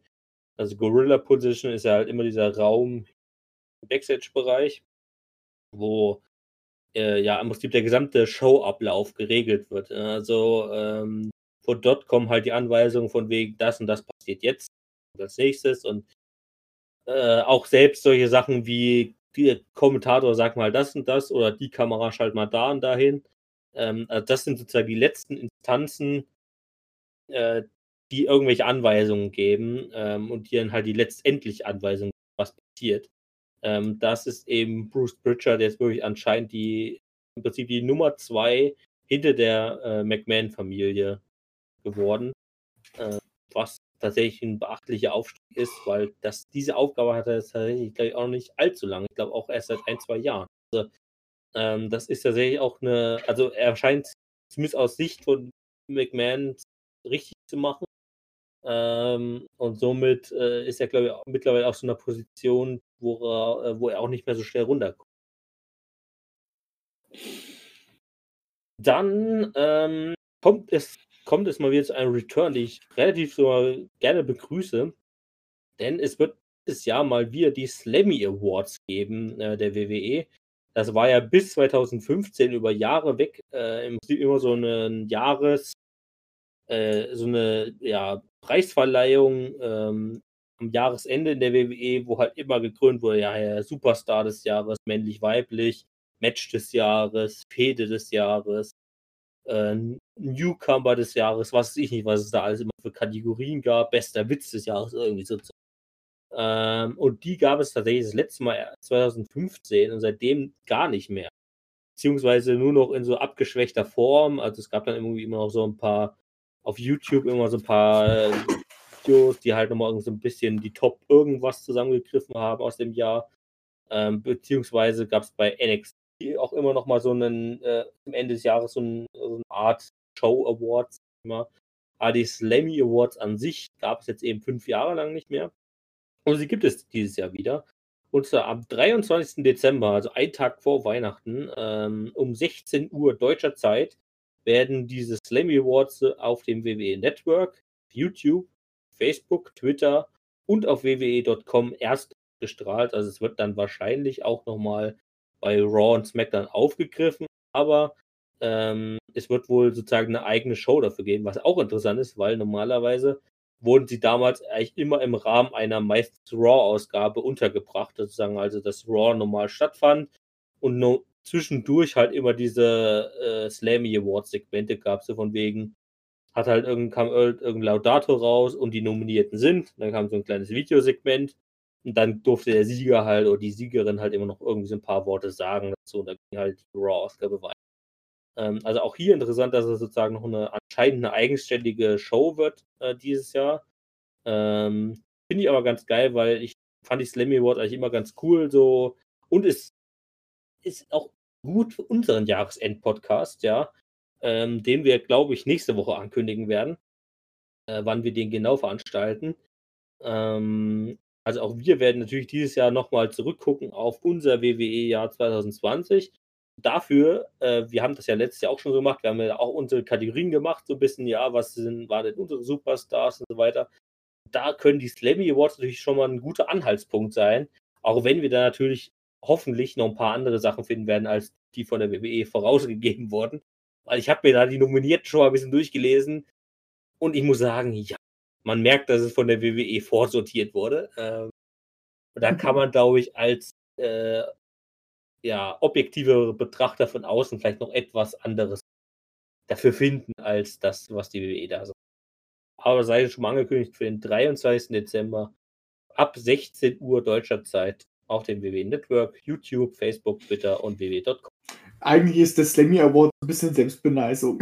Ja, klar, also es ist halt, natürlich ist es Selbstbeneisung, es ist halt eine, ähm, es ist jetzt halt nicht sowas wie eine, ich meine, die ganzen ähm, Wrestling-Magazine oder Online-Sachen, die haben ja auch immer ihre Preise, ne? Also wir haben ja. jetzt unsere News, haben wir schon häufig gesagt, von wrestling-info.de. Die haben halt auch immer ihre jährlichen äh, Preise, die werden dann teilweise sogar erst im Januar oder Februar bekannt geben, weil dann sozusagen auch relativ lange noch die Stimmenauszahl, äh, also Stimmabgabe geht. Ähm, das sind natürlich, natürlich bessere Sachen, natürlich. Das will ich gar nicht bestreiten, aber halt aus den englischen Medien halt äh, Pro Wrestling Insider oder was ich, was es da alles gibt, die gehen wir auch häufig immer dann durch, wenn diese Preise bekannt gegeben werden. Äh, Mache ich auch immer ganz gerne, weil ich das immer sehr interessant finde, was da so äh, als Sieger hervorgeht oder wer da als Sieger hervorgeht. Und natürlich sind die Slammy Awards natürlich von der WWE veranstaltet, für die WWE veranstaltet.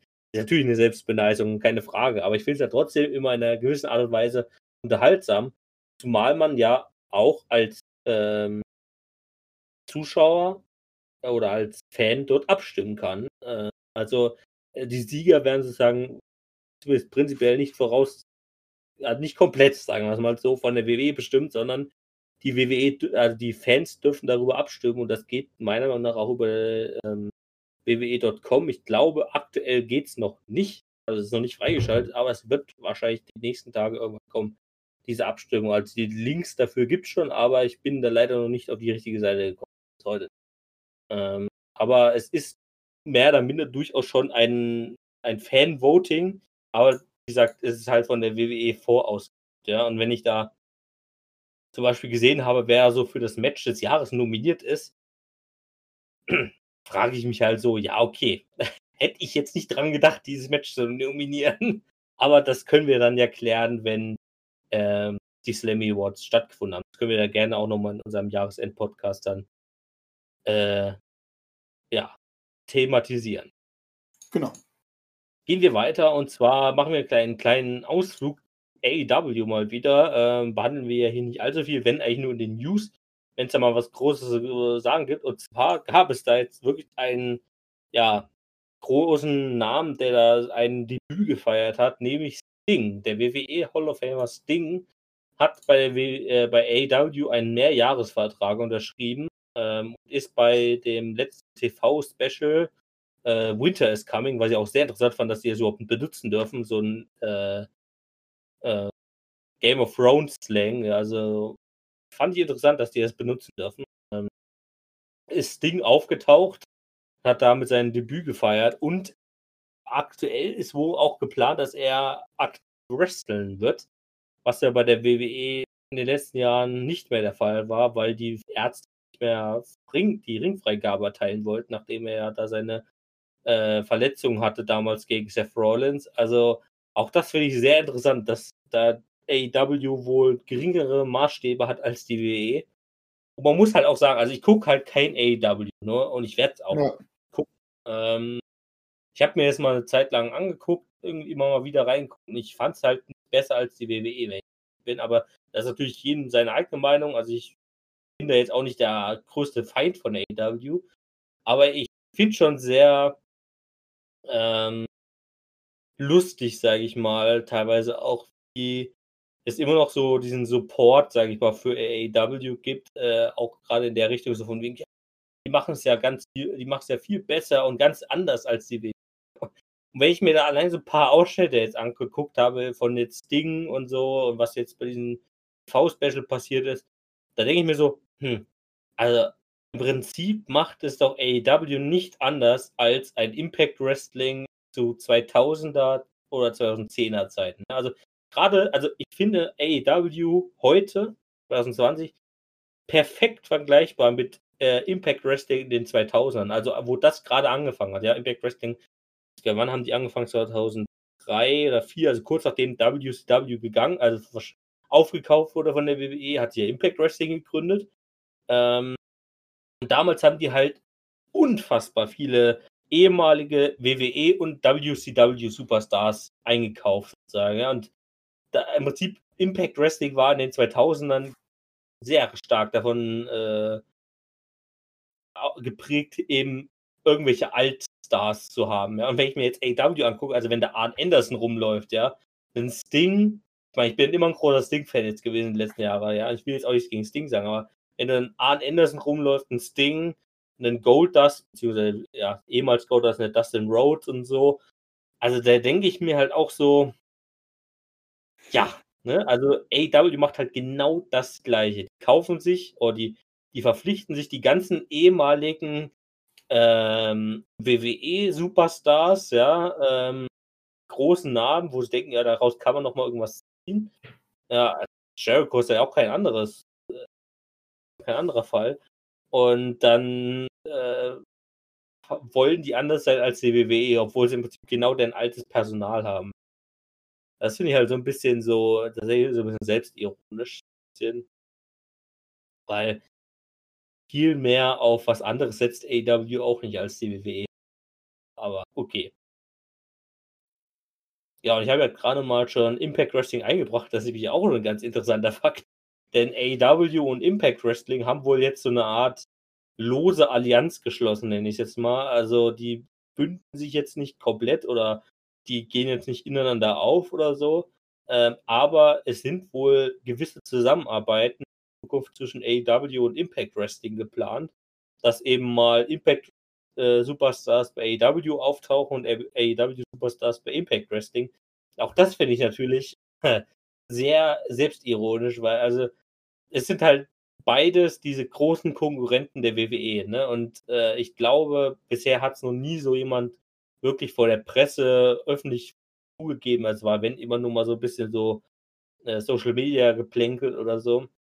So von wegen, ja, wir wollen die WWE stürzen. Ne? Also ich glaube, insgeheim ist das durchaus deren Ziel, dass sie halt sozusagen große neue Wrestling-Promotion werden wollen, weltweit oder zumindest in den USA.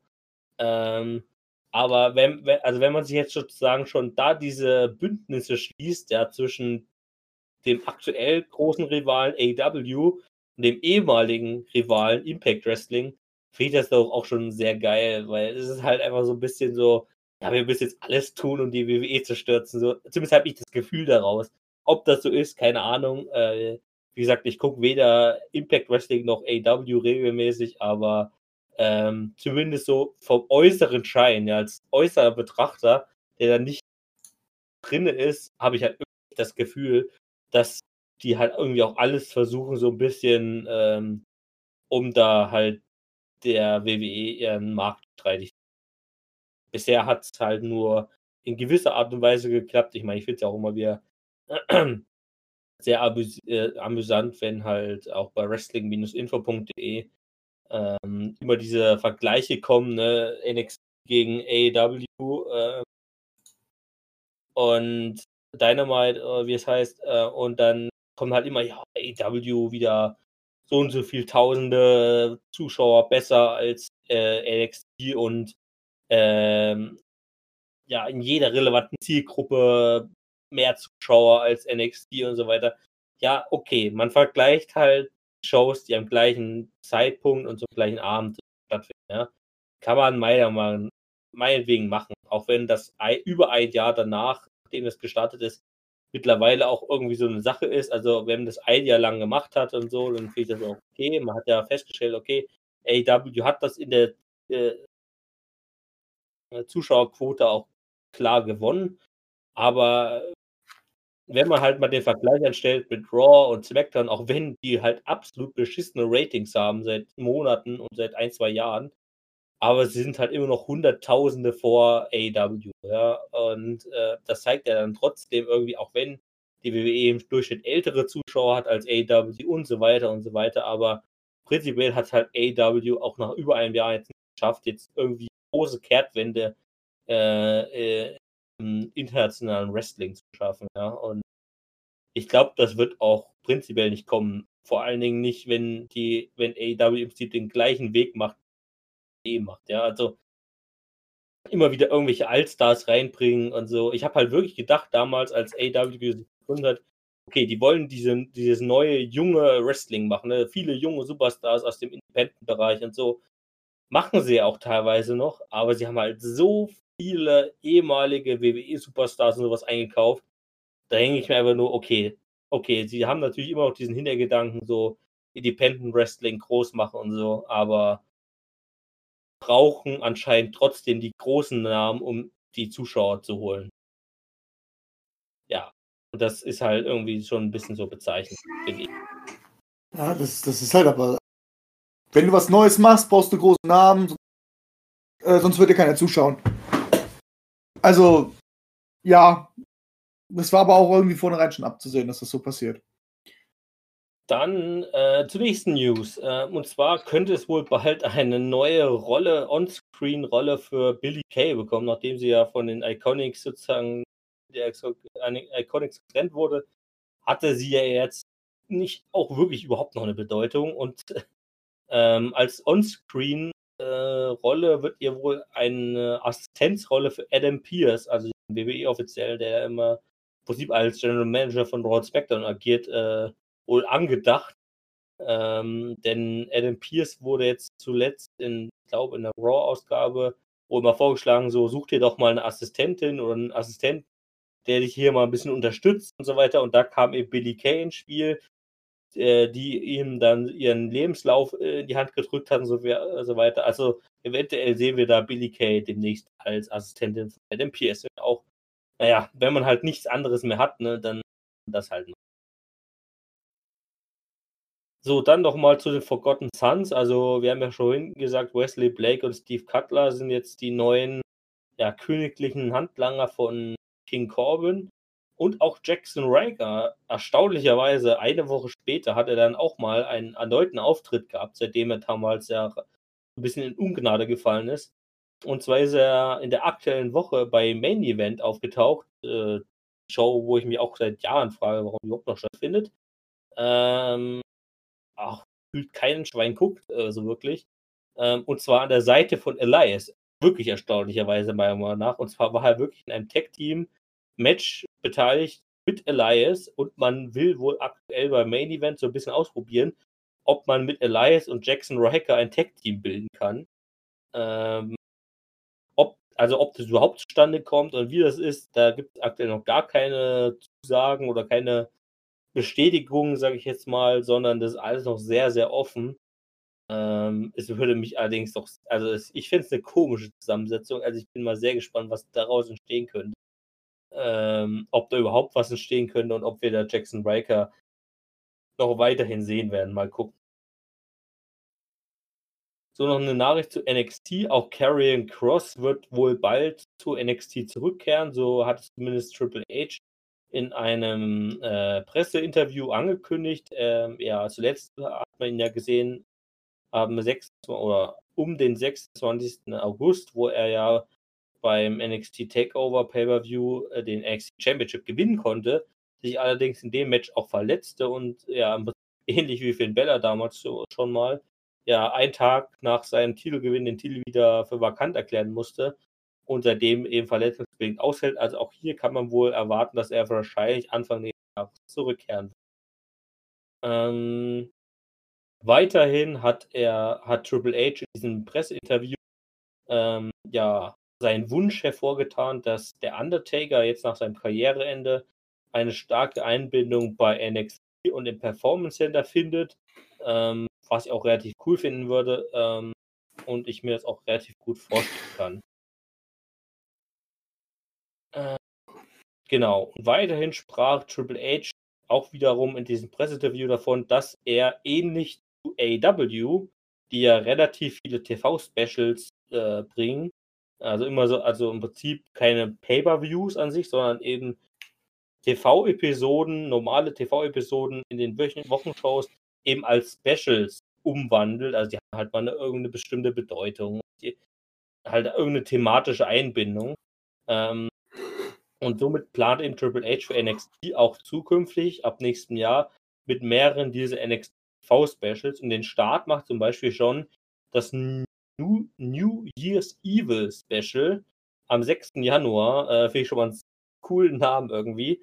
Und auch äh, NXT UK soll eben mehr durch diese Wochenshows gepusht werden. Ähm, und sowas, also da kam ich auch so auf die Idee, das wäre auch mal richtig geil für Raw und SmackDown, oder? Also ich weiß nicht, was du dazu sagst, aber ich meine, ja, es ist, ich glaube, das war wirklich so eine grundlegende Idee, die von AEW kam und das jetzt so ein bisschen auch von der WWE, also vor allen Dingen von NXT aufgenommen wurde. Also da muss man auch mal AEW loben. Also die haben da in der Hinsicht eine coole Idee gehabt, sozusagen einfach wirklich diese Specials haben. Ich glaube, das ist auch einfach so ein heutiger Trend. Ja. Ähm, aber ich könnte mir das auch sowas für Raw und SmackDown richtig geil vorstellen. Dass man halt einfach so einmal im Monat oder so, also jetzt nicht Raw und SmackDown jeweils einmal im Monat, sondern was ich im Januar gibt es ein Raw Special, im Februar gibt es ein SmackDown Special und so immer so abwechselnd, ja. Hm. Dass man also einmal im Monat eine der Wochenshows so ein Special hat, ja, irgendwie so eine, neu, also eine Bedeutung hat, ja. Also ob man es jetzt so einfach so nennt, New Year's Evil, ja, also muss ja nicht mal auf einen Pay-Per-View aufbauen, aber es kann dann einfach mal irgendwie so einen Bezug haben, man gestaltet mal die Arena ein bisschen um, man hat irgendwelche specialigen Moves, äh, Moves sage ich schon, Matches, ähm, und dann könnte sowas halt viel mehr an Zuschauern auch gewinnen, weil es halt was Besonderes ist. Das ähm, würde ich feuern das würde ich auch echt geil finden. Aber ich glaube, bei Raw und SmackDown wird sowas leider nicht kommen. Also, naja, ich weiß jetzt nicht genau. Ding ist halt, wie, wie will man es halt umsetzen, gell? Also, wenn man jetzt sagt, nehmen wir jetzt mal das Weihnachtsspecial, die würden jetzt einfach nur Geschenke hinbauen und, Gesche äh, und, ein, und einen Baum hinstellen und dann gibt es das typische Weihnachtsmann-Match. Also so Braun Strowman zerstört den Weihnachtsmann. Als Beispiel, weißt du? das wäre ja schon special genug für Weihnachts. Ja. Ähm, aber ja, ich gebe dir recht, wenn man mal einmal im Monat irgendwie abwechselnd so ein Special-Ding macht, wäre bestimmt geil, weil dann, weil wir haben immer diese klassischen 1-1-Matches, aber da könnte man vielleicht auch mal, okay, komm, wir machen da was Neues draus. Wir könnten ja mal sagen, okay, ihr müsst euch jetzt verkleiden als äh, zu Hanukkah oder was weiß ich, zu Ostern müsst ihr euch als Hasen verkleiden und so. Ich möchte jetzt nicht in die Comedy-Richtung gehen, aber das wäre bestimmt schon irgendwie mal was, was dann wieder so ein bisschen ja, wo man so einen kleinen, wo man mal von der Ernsthaftigkeit auch mal ein bisschen wegkommen kann.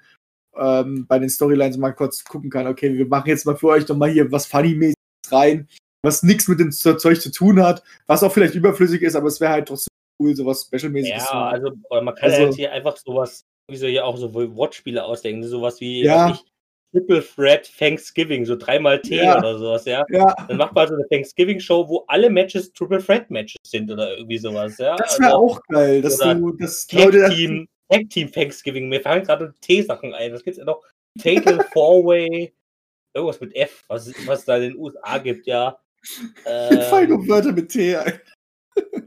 Ja, 4th ja. of July, ja, der 4. Juli äh, ist ja der Nationalfeiertag. 4th of July, Fatal Four-Way, irgendwie sowas. Dass man dieses Fatal Four-Way mit dem 4th of July irgendwie verbindet, ja. Das, was, das halt nur, das halt nur so, so Matches stattfinden mit Vierer, wo dann so, ey, da wäre es halt auch so mega geil, zum Beispiel, dass dann halt zwei Leute in ihrer Rivalität sich halt mega hassen und sagen so, ey, komm, wir tragen heute einen Kampf aus und so, scheiße, wir können ja gar keinen Kampf auftragen, wir müssen mindestens, wir müssen weitere zwei Leute noch dazu haben. Scheiße, okay, dann suchen wir nochmal zwei weitere Leute, die wir damit reintun einfach dass es irgendwie und so in der Richtung halt stattfinden kann, das, das würde vielleicht sogar Storylines sogar, glaube ich, ein bisschen aufpushen, denke ich. Oder Steel Cage September oder irgendwie sowas, ja. Also, dass man halt irgendwie bestimmte Feiertage, also wie die halt bei NXT jetzt halt machen, hier New Year's Evil, ja. Also ja. anstatt New Year's Eve, ja, also was ja auf Englisch heißt der Neujahresabend, ja, Neujahrsabend, da haben sie es halt New Year's Evil genannt, ja, also halt Eve einfach durch Evil ersetzt und so. Das sind halt immer solche schönen kleinen Wortspiele. Ähm, und das finde ich halt, finde ich halt super interessant, wenn man das halt so monatlich einfach mal so umsetzt. Äh, auch für Raw und SmackDown. Ähm, und ich glaube, daraus könnte halt einfach mal wieder was Interessanteres äh, entstehen und jetzt halt nicht einfach so, ach ja, und übrigens nächste Woche wieder bei der Raw-Ausgabe, bei nächste Woche ja. bei SmackDown, ja, sondern ah, nächste Woche haben wir mal hier Tech Team äh, Thanksgiving oder sowas. Ja? Also äh, halt mal solche Special-Abende, sage ich mal, wo vielleicht auch mal so ein bisschen natürlich bestehende Storylines einbegriffen werden können, aber es kann dann natürlich auch mal irgendwas komplett Neues mit reinkommen. Und ich denke mir auch, wenn du jetzt als Beispiel jetzt kann man vielleicht auch mal Wrestler mit reinbringen, die nicht so sehr im TV vorne, also nicht so oft Screentime haben, weißt du? Das könnte halt auch wieder ähm, ein bisschen Superstars auch helfen. Also ich finde die Idee nicht schlecht, mal gucken. Das wäre geil, wenn sie es würden. Ich meine, also das Einzige, wo ich mich halt so wirklich so an die frühere Zeit oder also damalige Jahre so erinnern kann, war so, wo ich immer so Special-Nächte waren. Klar, Weihnachten machen sie immer so jedes Jahr so ein bisschen, Thanksgiving teilweise ja auch. Ähm, da machen sie ja immer so diesen Truthahn-Kampf und sowas, ne, wo sie dann halt so ein Thanksgiving-Essen mhm. aufbauen und sowas. Ähm, woran ich mich auch früher noch erinnern kann, das war bis in die Anfang 2010er Jahre, glaube ich, üblich, immer wenn die in Las Vegas waren, ich glaube ich wirklich immer, wenn die in Las, Las Vegas waren, hatten die halt diese Special Show mit dem großen Rad, ja, wo die da die Superstars an diesem, diesem Lottorad nächstes ah, Mal drehen durften. Und das, was auf dem Rad dann stand, also ein Match-Typ oder äh, also meistens waren es halt Match, Match Stipulations, das mussten die dann halt erfüllen, ja. Und das war halt auch irgendwie immer geil. Aber irgendwann haben die es dann auch aus der Sicht gelassen. Ich glaube, das hatten die jetzt zuletzt auch irgendwann mal wieder bei NXT. Ähm, ich weiß gar nicht, ob das auch bei dem Pay-Per-View war oder bei irgendeiner Show auch einfach nur ähm, NXT-Show, wo die sozusagen halt auch diese ähm, auf so Special-Event, äh, ja, äh, Glücksspiel, nenne ich es mal, so Las Vegas Special gemacht haben. Also von ich, wegen. Ich, habe das mal, ich habe das mal bei German Wrestling Federation ja. Und sogar ein extra halt Pay-Per-View dafür sogar. Finde ich auch ganz geil. Sowas da, halt auch mal wieder geil. Da wird ausgelost quasi, da machen sie quasi wie so ein Battle Royal. Ich glaube, das war so, das macht, das ist sowas wie ein, das ist quasi, äh, ich verwende mal vergleichen, das ist wie ein Royal Rumble. Nur, dass halt durch ein Glücksrad entschieden wird, wer als nächstes rauskommt. Ja. Also, das, das wird halt wirklich vor Ort ausgelöst. Man weiß halt, wer, man musste sich für, das, für, die, für dieses Battle quasi qualifizieren. Das mhm. waren so zehn Leute. Ähm, es war halt ein Kampf gewesen, wo es halt darum geht, ähm, um einen Titel halt. Und dann müssen sie, und dann wird halt Glücksrad gespielt und derjenige, der da gezogen wird, kommt halt als nächstes rein. Das war halt, ist halt auch geil. Ja, mal gucken. Also ich würde es feiern. Freuen darf man. ich würde, äh, ansonsten sollen sie mich einstellen für die Specials, ich mache es gerne. Gut, kommen wir, kommen wir zu den letzten zwei News. Die letzte, äh, vorletzte News äh, betrifft auch mal Eva Marie, die wir tatsächlich auch schon häufiger mal hier als Thema in den äh, News zumindest hatten. Die hat ja wohl äh, im September schon einen Vertrag unterschrieben, das hatten wir damals auch schon mal behandelt. Jetzt kam das mal wieder hoch, von wegen, sie war auch schon ein paar Mal jetzt Backstage äh, da und man nimmt wohl immer noch an, Anfang nächsten Jahres, vielleicht ein Royal Rumble, kommt ihr Return, also mit Eva Marie ist das halt auch so eine Sache. Ne? Also sie galt damals halt schon als eine der schlechtesten Frauenwrestler in der ganzen Division. Ich bin mir nicht sicher, ob sich das gebessert hat mittlerweile, ähm, wenn sie jetzt irgendwie drei Jahre nichts gemacht hat in der Richtung.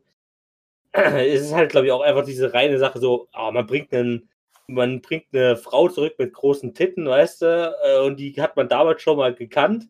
Ja, also eine namhafte Frau und dann muss das ja besser werden. Ne? Also ist halt so, nimmt doch einfach bitte die Frauen von NXT, die gut was drauf haben, geile Action bei NXT zeigen und bringt die doch einfach mal ins Main Roster genauso rum, weißt du? Und dann wäre das alles geklärt in der Women's Division, ja? Aber leider macht man es halt nicht so. Es ist halt echt schade. Ähm, gut. Und kommen wir zur letzten News. Wir haben heute ja leider schon mal einen Tod einer WWE-Legende betrauern müssen. Und tatsächlich ist auch ein paar Tage später, diese Woche, also eine Woche später dann nach äh, Pat Patterson eine weitere WWE-Legende gestorben, nämlich äh, Thomas Lister Jr., auch besser bekannt in den WWE-Zeiten als Zeus oder im Deutschen Zeus, ja, also wird mit Zeus geschrieben, aber im Angel ist der Zeus ausgesprochen, ist leider im Alter von 62 Jahren verstorben, also bekannt natürlich damals aus Fäden gegen ähm, Hulk Hogan und auch aus äh, schauspielerischen Filmen tatsächlich. Ähm, damals gab es in den 80er Jahren oder so auch noch diese Wrestling-Filme. Und da hat ja unter anderem auch den als großer äh, Anti-Held, sag ich mal, gegen Hulk Hogan dargestanden. Ist leider jetzt auch im, Jahr, äh, im Alter von 62 Jahren wohl an einem natürlichen Tod gestorben, ähm, wobei er auch dieses Jahr schon mal an Covid-19 erkrankt ist. Aber man geht wohl auch von einem natürlichen Tod aus. Okay. Das waren tatsächlich auch schon die News. Ähm, wir hören uns nächste Woche, also am nächsten Wochenende wieder. Dann mit dem Tippspiel ähm, zum TLC Pay-Per-View. Ähm, wird ja, und das wird wahrscheinlich dann auch tatsächlich die letzte normale Folge des Jahres sein, denn ähm, ich glaube, wir machen es so, dass wir das TLC Pay-Per-View dann erst in unserem großen Endpodcast, ja, also im Jahresende dann ähm, analysieren und auch nochmal ein bisschen was anderes besprechen natürlich. Und ansonsten, wie gesagt, hören wir uns nächste Woche wieder. Und da kündigen wir dann auch an, wann wir und wie wir dieses Jahr äh, unser großes Jahresspecial. Genau. Ich sage Tschüss und auf Wiedersehen. Haut rein. Haut rein. Ciao.